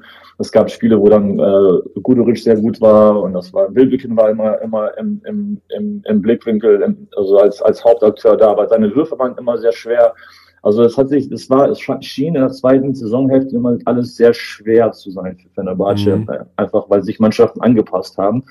Und wenn man Olympiakos betrifft, äh, was, was, was man sieht, wenn man sie anschaut, sieht man, dass es halt einfach konstant, diese Konstante von Anfang bis Saisonende, das scheint so, als wenn die von Anfang an auf eine, äh, on eine Mission waren, also so eine Mission hatten, einfach ja. diese Meisterschaft schon entwickeln. Die haben sich die letzten Jahre, Bazokas hat das einfach aufgearbeitet, diesen Roster, diese Erfahrungen, die haben halt, äh, also Slukas ist zurückgekommen und die haben halt Papa Nikolaou, die haben Walkup, der jetzt äh, Grieche ist, äh, der dann haben die natürlich auch, also mit Vesenkov kannst du schon auch, kannst du auch sagen, dass er schon Veteran ist. Ähm, Asia Cannon hat Erfahrung gesammelt und ist ein wichtiger Akteur, muss man sagen, dass, dass die, die Mannschaft, Mannschaft wirklich gute Dynamik hat, äh, was Athletik angeht, aber was auch Erfahrung angeht. Für mich war es immer sehr schön anzuschauen. Also ich, ich muss jetzt äh, Olympiakos und Jalgiris loben, also zwei verschiedene Serien, aber dass die einfach so einen schönen Team-Basketball ja. spielen, wo die einfach der Ball, der Ball flutscht. Und das ist so, dass der der Ball, man sagt man im Basketball Side to Side, also ein Side Pick and Roll, ich meine in die, in die, in die äh, Weak Side, dann geht noch ein zweiter Pick and Roll und die haben so viele Handoffs und Rejections und das ist man einfach äh, so typische Lukas-Aktionen, wo, wo früher vielleicht Spanulis da im Blick, im, im, als Hauptakteur agierte und dann immer diese Rejections machte. Und also so, so viele, so viele Kleinigkeiten, wo die einfach äh, diesen Vorteil sich erschaffen, weil das Spiel des Basketballs geht, äh, im Spiel des Basketballs geht es um, um, um folgendermaßen. Geht es erstmal den Vorteil sich zu erschaffen innerhalb der Possession, dann den Vorteil zu behalten und dann am Ende daraus Profit zu ziehen aus dem Vorteil. Das mhm. sind diese drei Steps und das, das muss, das kannst du halt mit, mit Ball Movement, mit Extrapässen, mit Penetration, mit Entscheidung, mit schnellen Entscheidungen. Das diese, diese äh, uns Unselfishness im, im Olympiakos-Spiel, also man das ja, aber ich war hier beim Spielen in Berlin dabei, als die gespielt haben, dass einfach durch diesen guten Wurf, besseren Wurf und dann den besten Wurf findet. Und das ist so, das imponiert, wenn man Olympiakos anschaut, wie diese Disziplin in der Offense, diese, dieses, diese Ballverteilung. Es ist nicht nur Walkup, das sind alle mal spielen sehr teamfreundlich im Basketball und das ist schön anzusehen, weil du immer den besten Wurf bekommst. Und das ja. ist dann schwer zu verteidigen.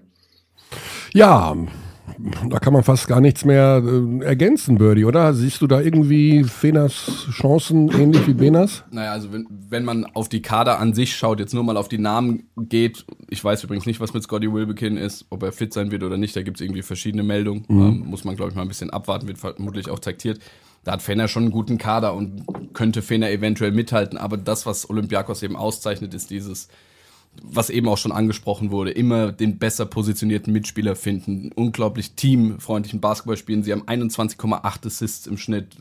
Ist ein irrer Wert. Ja. Rekord von Real Madrid von 14, 15 wird damit geknackt werden. Ähm, viel Kontinuität im Team, was sich, glaube ich, auch zeigt, sowohl auf der Coaching-Position eben als auch im Kader.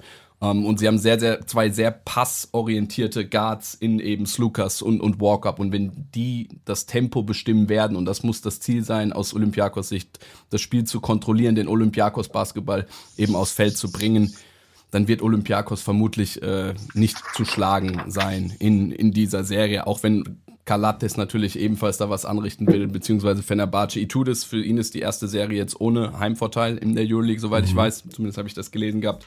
Ähm, aber ja, also es gilt für Fenerbahce den Olympiakos-Rhythmus zu zerstören und das ist sehr, sehr, sehr, sehr schwierig. Ja, die beiden Spiele am also 6. Ja, bitte, Benas. Ja, ich wollte noch was dazu sagen. Es ist alles, äh, was, was mir so bei Olympiakos immer auffällt und was vielleicht Fenerbahce so als Vorteil vielleicht ausnutzen könnte, weil man sucht immer so nach kleinen Mismatches oder, oder Matchup-Probleme, weil äh, Mustafa Fall ist natürlich ein Matchup-Problem für Fenerbahce, aber man kann genauso, ich weiß nicht, über welche Serie du als nächstes sprechen wolltest, weil bei Real ist Tavares auch so einer, der halt im Deep Drop immer ist. Und dann musst du halt gucken, vielleicht mit Pick and Pop spielen zu können, damit die ein bisschen einen Vorteil, Fenerbahce sich ein bisschen einen Vorteil äh, in, in der Offense erschaffen können. Und dann dadurch irgendwelche Closeouts, Closeouts äh, wo man dann halt mit der 5, mit vielleicht Booker als, als, als Fünfer spielen, um da ein bisschen die, die, das Feld einfach offen zu gestalten und ja. dann halt ein bisschen mehr Platz zu haben. Und äh, ja, das ist halt bei Real Partisan wird das so ähnlich, glaube ich, glaube Ja, gehen wir direkt äh, zu der Serie. Also Barca gegen Jalgiris und Olympiakos gegen Fener sind Spiel 1 am 26. Kommen wir zu den beiden Partien, mit denen es morgen losgeht. Ähm, um 20.45 Uhr Tip-Off, also 20.30 Uhr bei Magenta Sport, Real Madrid gegen Partizan Belgrad. Das ist eine Partie, die habe ich mir auserkoren, um auf die schlechter platzierte Mannschaft zu setzen. Mm, das hat natürlich was mit Jeko Obradovic zu tun, dem Headcoach von Partizan. Aber irgendwie, vielleicht war es auch Zufall, ich habe Real Madrid relativ häufig gesehen in dieser Saison. Und ja, sie haben oft ihre Spiele gewonnen, wenn ich sie gesehen oder kommentiert habe. Aber irgendwas fehlt mir bei dem Team. Also, sie haben ja nicht so einen richtigen Point Guard, wo ich, wo, wo, ne? also normalerweise viele Teams haben ja so ein, sind sehr, sehr stark auf der 1 und 2 oder haben einen guten Combo Guard. Das ist ja alles irgendwie Sergio Yul, William Goss. Sergio Rodriguez. Ja, aber Rodriguez ist, Rodriguez ist, ist nur noch, ich will nicht sagen, ist ein Schatten von früher, aber er ist ja eigentlich nicht mehr der Chacho Rodriguez, den wir kennen.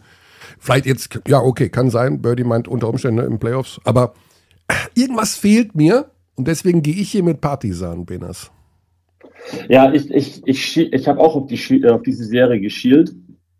Äh, diese, dass irgendwas mit Real einfach in der Offense nicht stimmt. Also das ist so natürlich, dass die mit Tavares in der Defense haben, die halt äh, wirklich bereiten die vielen Mannschaften Probleme unterm Korb, weil du einfach Probleme hast, Layups, einfache Körbe zu bekommen. Mhm. Aber, aber in der Offense hast du halt sehr viel Individualismus. Ähm, gerade mit, mit Musa und, und Herr Sonja haben, da hast du halt viel, die halt das, das das Ruder an sich reißen wollen und das tun. Und wenn das, wenn, wenn die Körbe sitzen, dann sieht das natürlich schön aus. Aber wenn nicht, hast du viele unglückliche Spieler ja. in einer Mannschaft. Und du hast halt natürlich äh, die, die Veteranen erwähnt und die werden auch nicht jünger. Und das ist dann so, wenn so, je länger die Serie wird, desto, desto schwerer könnte es werden für, für, für Real. Äh, also wenn die halt nur ein Spiel sausen lassen zu Hause, äh, dann wird es, glaube ich, schwer äh, für, für die in, in, in Belgrad zu gewinnen, weil alle wissen, alle das mitbekommen haben, was für eine Hölle dort herrscht. Ja. Ähm, und Partisan hat, also ich Mannschaften analysiere, so, also jetzt vielleicht oberflächlich analysiere manchmal, wenn ich nur angucke und man sagt, wer, wer, wer denn gewinnen könnte, dann gucke ich meistens am Ende, wenn es knapp ist, auf den Trainer. Mhm. Wenn es so eine knappe Serie, wenn ich immer unsicher bin, dann gucke ich mir, wer die bessere, wer mehr Erfahrung hat, da braucht man gar nicht mehr reden, äh, was in dieser Serie mehr, wer, wer mehr Erfahrung hat. Aber da hast du halt auch natürlich in, bei Partisan so eine Mischung von etwas jung und unerfahren, aber halt heiß und, und äh, die haben halt auch äh, ja, Dreierschützen, so wie Panther, Nanali, mhm. Yamada, der auch äh, ein, ein Celtic ist in Europa. Und äh, natürlich kannst du mit Smilagic und Lede auch Pick and Pop spielen und da kannst du auch Tavares schön, äh, was die auch in einem, einem ich glaube im letzten Spiel äh, gemacht haben oder es auch gegen, gegen Tavares ist, äh, Tavares ist auch gewohnt, dass gegen ihn Pick and Pop gespielt wird. Und da hast du halt also ein, ein, zweimal Pick and Pop in einer Possession spielen, da hast du schon einen Vorteil. Und dann geht es halt nur um die, die richtigen Entscheidungen zu treffen, wenn du halt in Closeout-Situation bist. Aber da hast du zumindest, zumindest Tavares aus der Zone raus. Und dann können andere agieren, dass du halt den Ball, den Ball wirklich auch schön äh, ja, teamorientiert spielst. Für mich ist so eigentlich Lessor der X-Faktor, der halt immer immer Unruhe stiftet äh, in, in der Zone mit seiner Energie und mit seiner mit seinen Rebounds. Also bereitet er vielen Mannschaften Probleme. Und wenn die Energie bei Partisan stimmt und, und, und Real nur ein bisschen äh, äh, langsamer ist, was, was wie, wie gesagt, die auch nicht jünger werden, dann wird es schwer, glaube ich, für Real, weil einfach die, die Jugend, die Motivation, die, äh, der, das, die Taktik, taktische Seite hat, also sehe ich bei Partisan viel mehr Vorteile. Hm.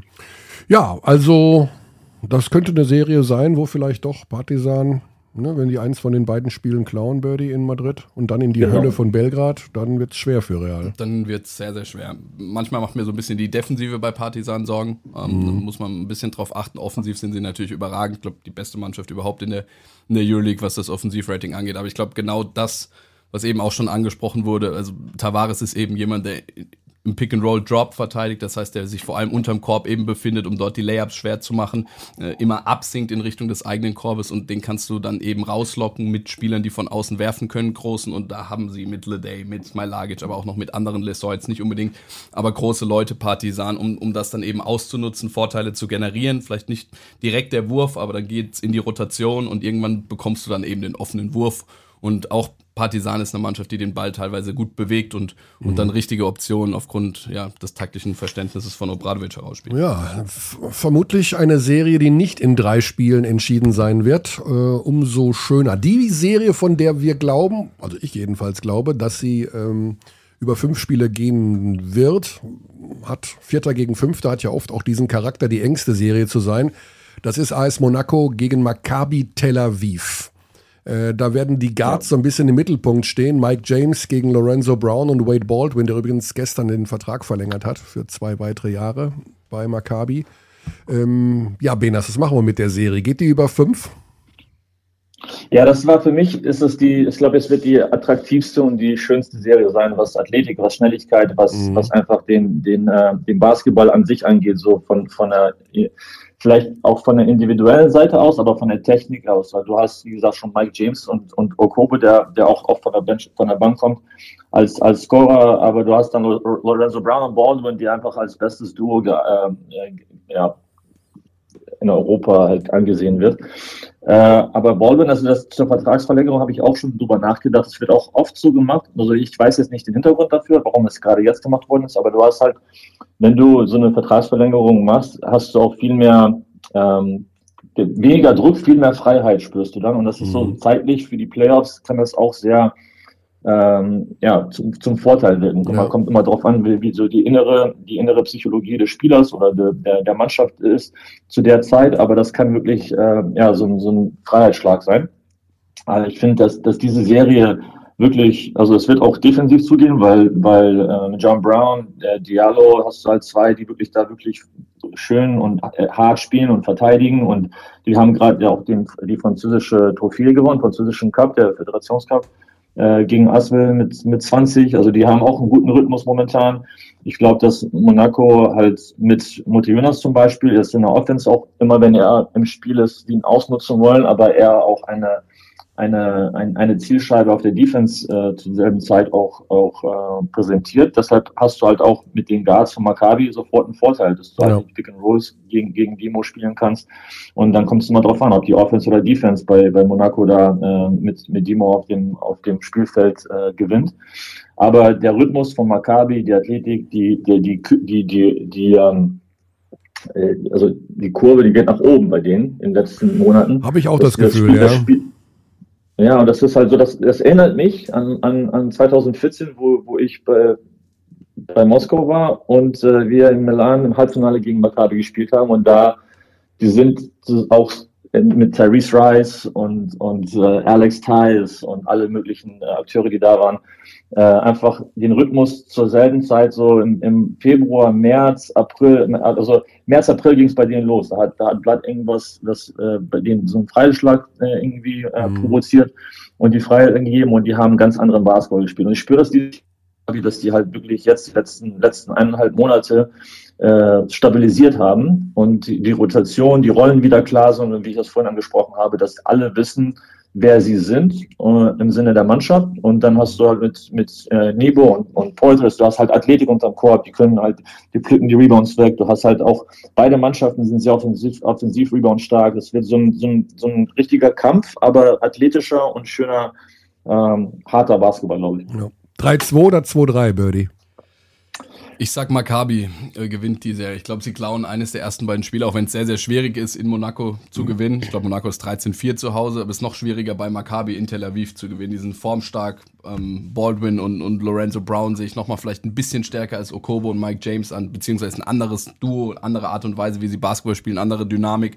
Ähm, die Form letzten, von letzten acht hat Maccabi sieben Spiele gewonnen. Mhm. Und ich glaube, Maccabi wird eines der ersten beiden klauen und dann die Serie 3 zu 1 für sich entscheiden. Ja.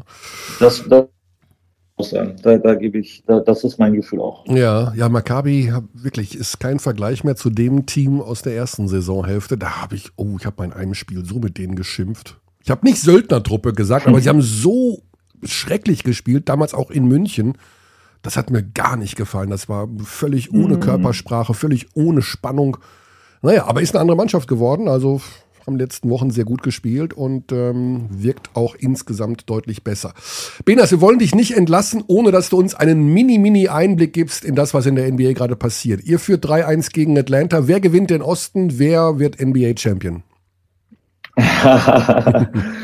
Ja, also bei, bei unserer Mannschaft, ich habe mit, mit unserer Mannschaft ein bisschen äh, innerlich geschimpft, als wir das dritte Spiel verloren haben gegen Atlanta, weil wir einfach, ähm, ja, mit, bei Atlanta gab es auch einen, einen, Trainertausch, der Snyder, mit dem ich halt in Moskau ein Jahr war. Das war auch äh, zu erwarten, dass er die, die Mannschaft ein bisschen nach oben bringt und äh, die haben sehr viel äh, ja, ihr Offensiv-Rebounding-Verhalten geändert und auf auch mehr Dreier gesetzt und das hat ein bisschen uns Probleme bereitet.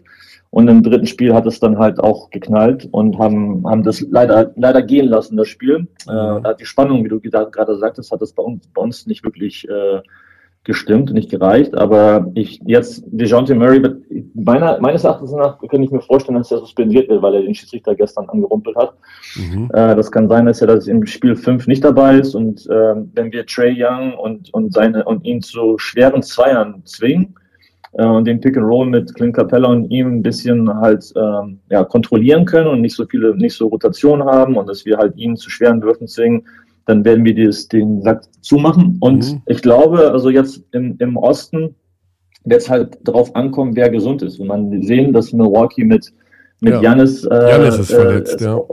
Genau, das ändert ja ihre ganzen Spielweise. Die, die haben ja so, spielen ja sowas von, von Five Out, dass man halt einfach ihn penetrieren lassen und man hat dann vier, drei, vier Dreierschützen um ihn rum, dass er dann einfach nur den, den Ball rauskicken muss, wenn er gedoppelt wird oder wenn die Hilfe kommt und die Janis Wall eventuell manchmal nicht funktioniert.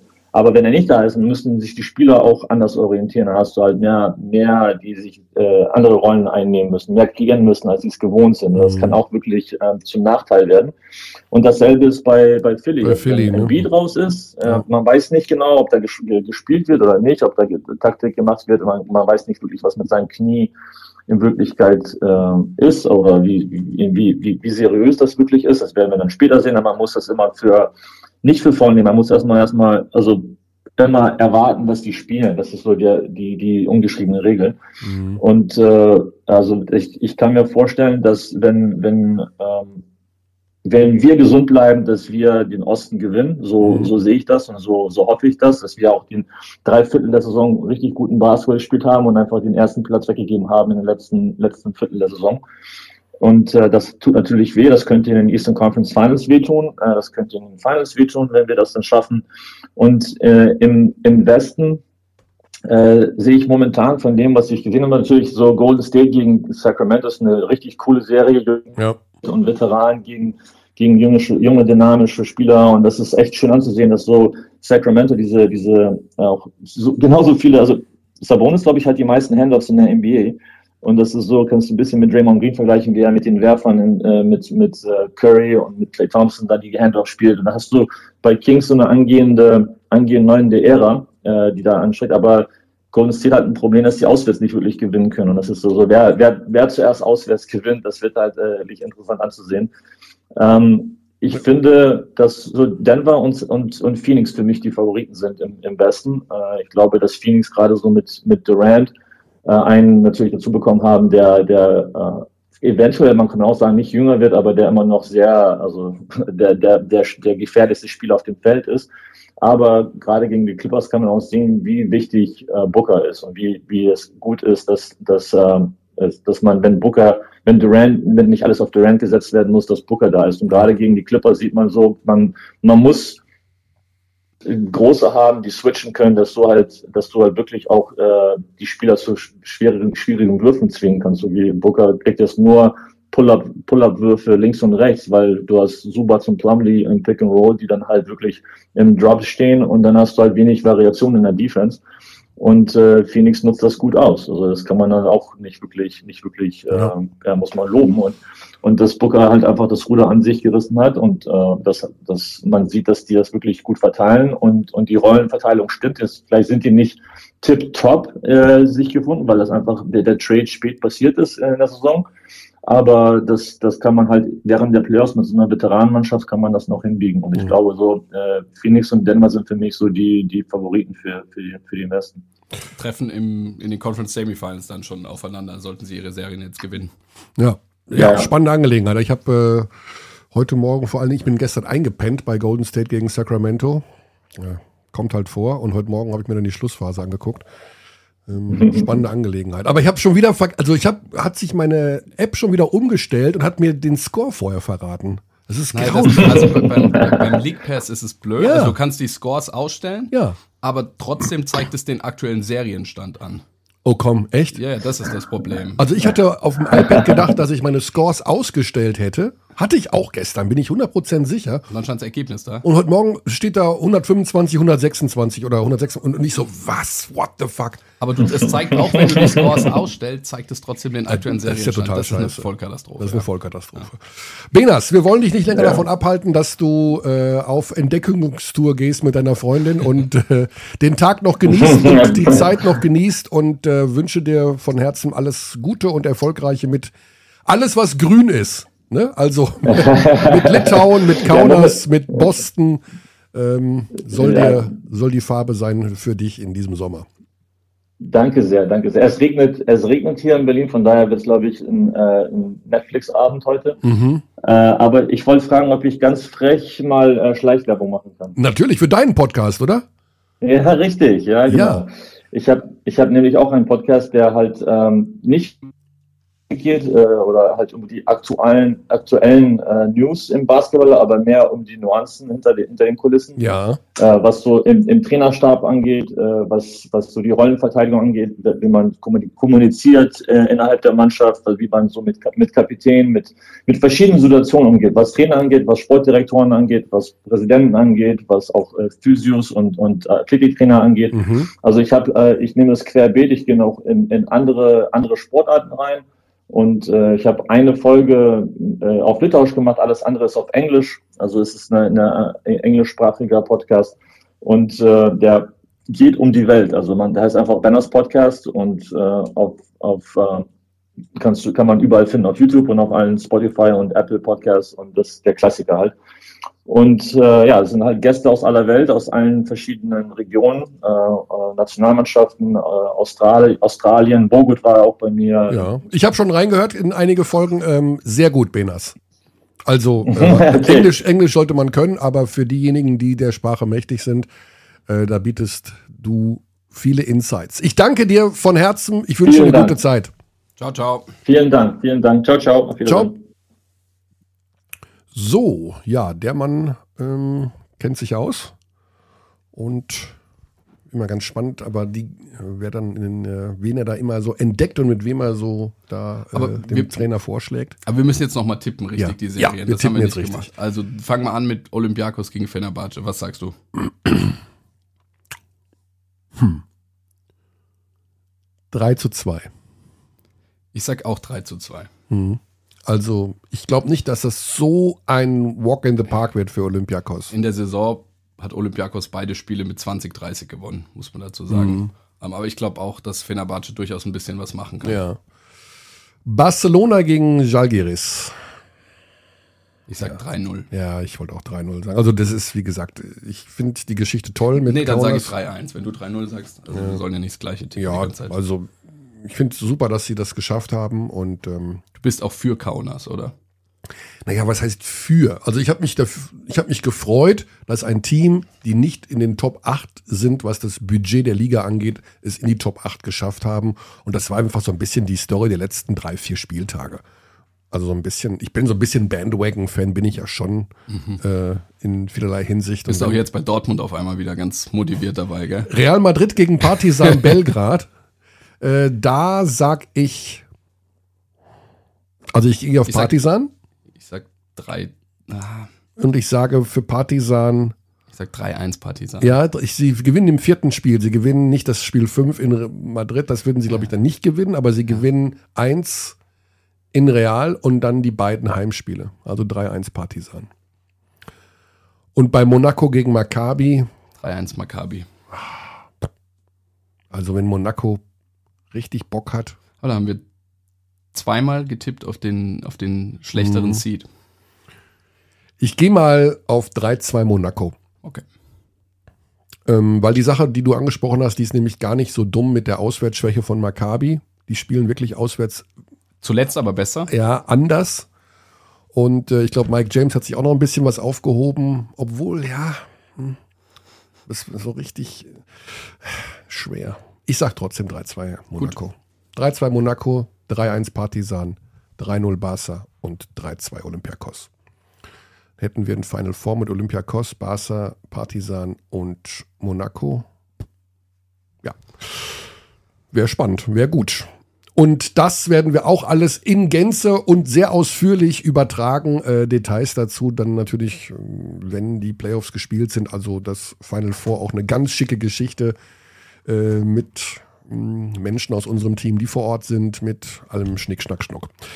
Ja, dann äh, weiß ich gar nicht, habe noch irgendwas vergessen. Ich habe ein, zwei Zuschriften bekommen, die habe ich aber auf Halde gelegt, weil die thematisch, äh, da muss ich mich erstmal informieren. Ich habe die Nachricht bekommen, lieber Basti, so heißt unser Hörer, der eine Frage hatte zu den ähm, unsportlichen Fouls. Ach, weißt du was, Birdie, das frage ich dich einfach. Du weißt ja auch immer alles. Hm, ja. Ich war mir jetzt nicht so hundertprozentig sicher.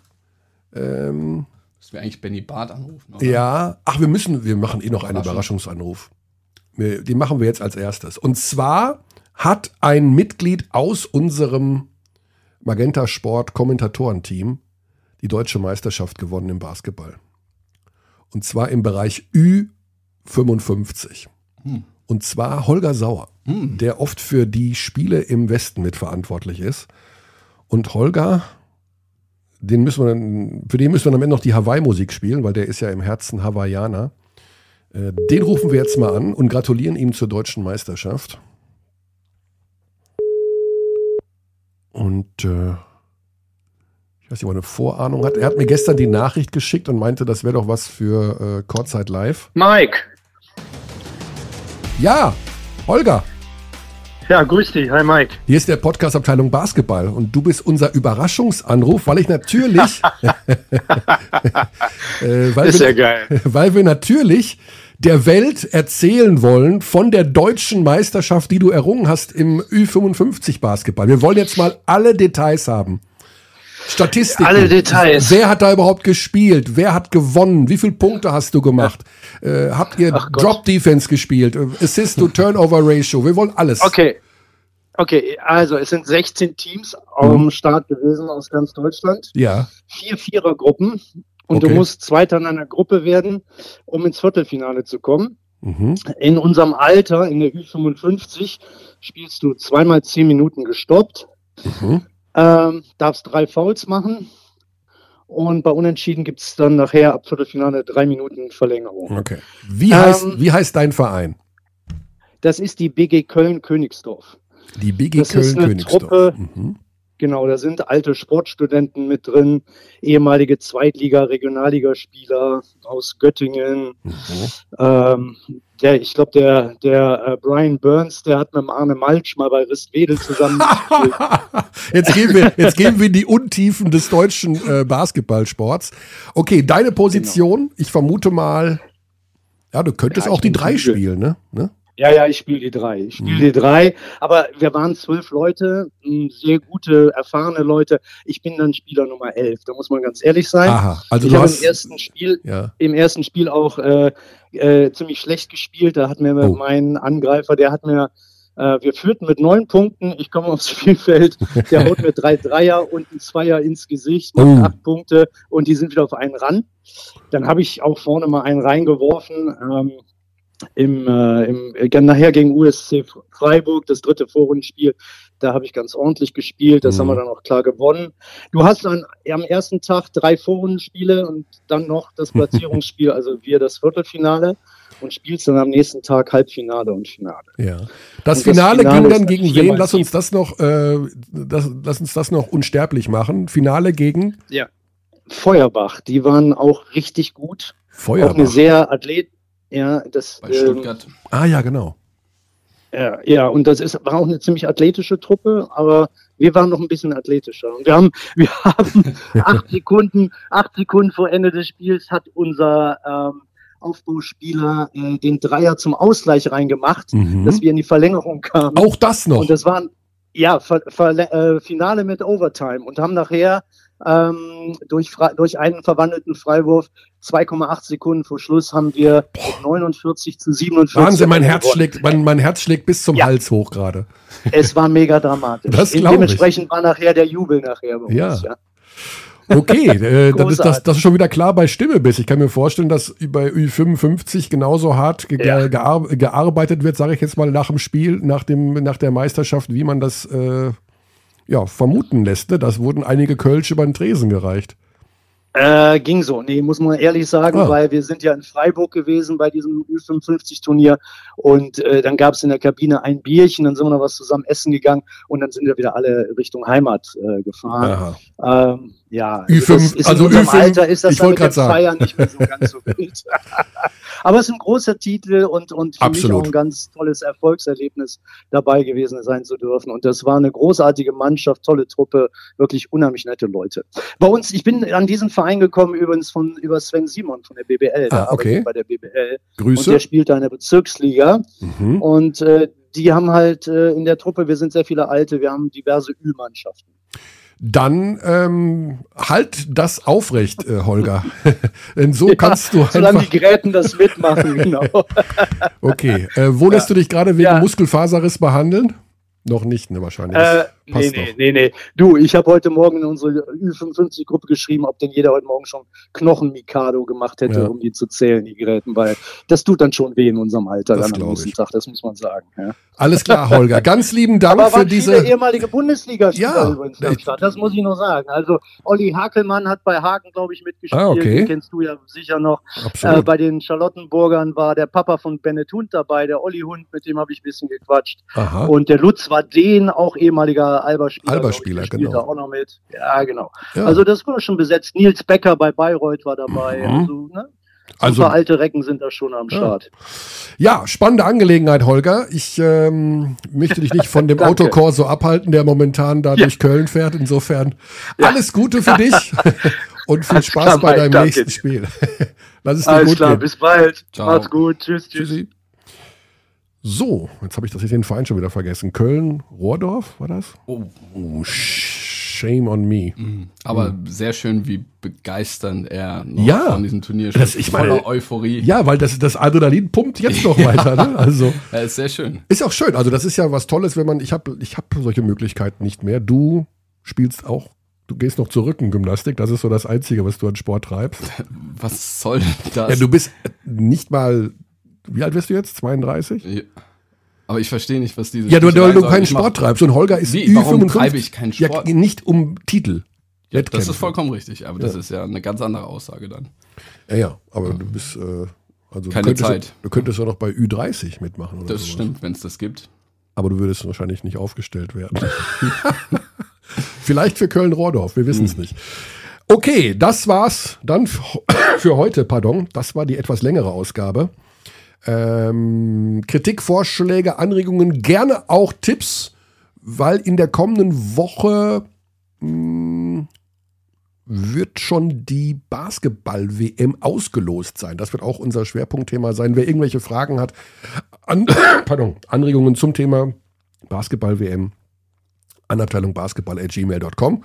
Samstag, 13.45 Samstag 13.45 Uhr, die Auslosung live bei Magenta Sport mit Per Günther, der das Ganze mit begleiten wird, mit dem Lüders, mit dir auch. Du Ja. bist auch dabei. Ja. Was ist deine Aufgabe? ja, das schaust du dir dann am besten einfach mal an. Ja, wenn ich nicht unterwegs bin. Ja. Aber das wird der Fall sein. Nein, ich werde es natürlich anschauen. Logisch. Alles klar, das war's für heute. Das war die Abteilung Basketball. Heute ein bisschen länger. Dafür haben wir sehr ausführlich mit Tibor Pleiss gesprochen und mit Benas Matkevicius. Und in der kommenden Woche wird dann ein kleiner Rückblick stattfinden zum Thema Basketball-WM und Zwischenstand Euroleague Playoffs. Ab morgen geht's los. Viel Spaß dabei. Gute Zeit. Ciao.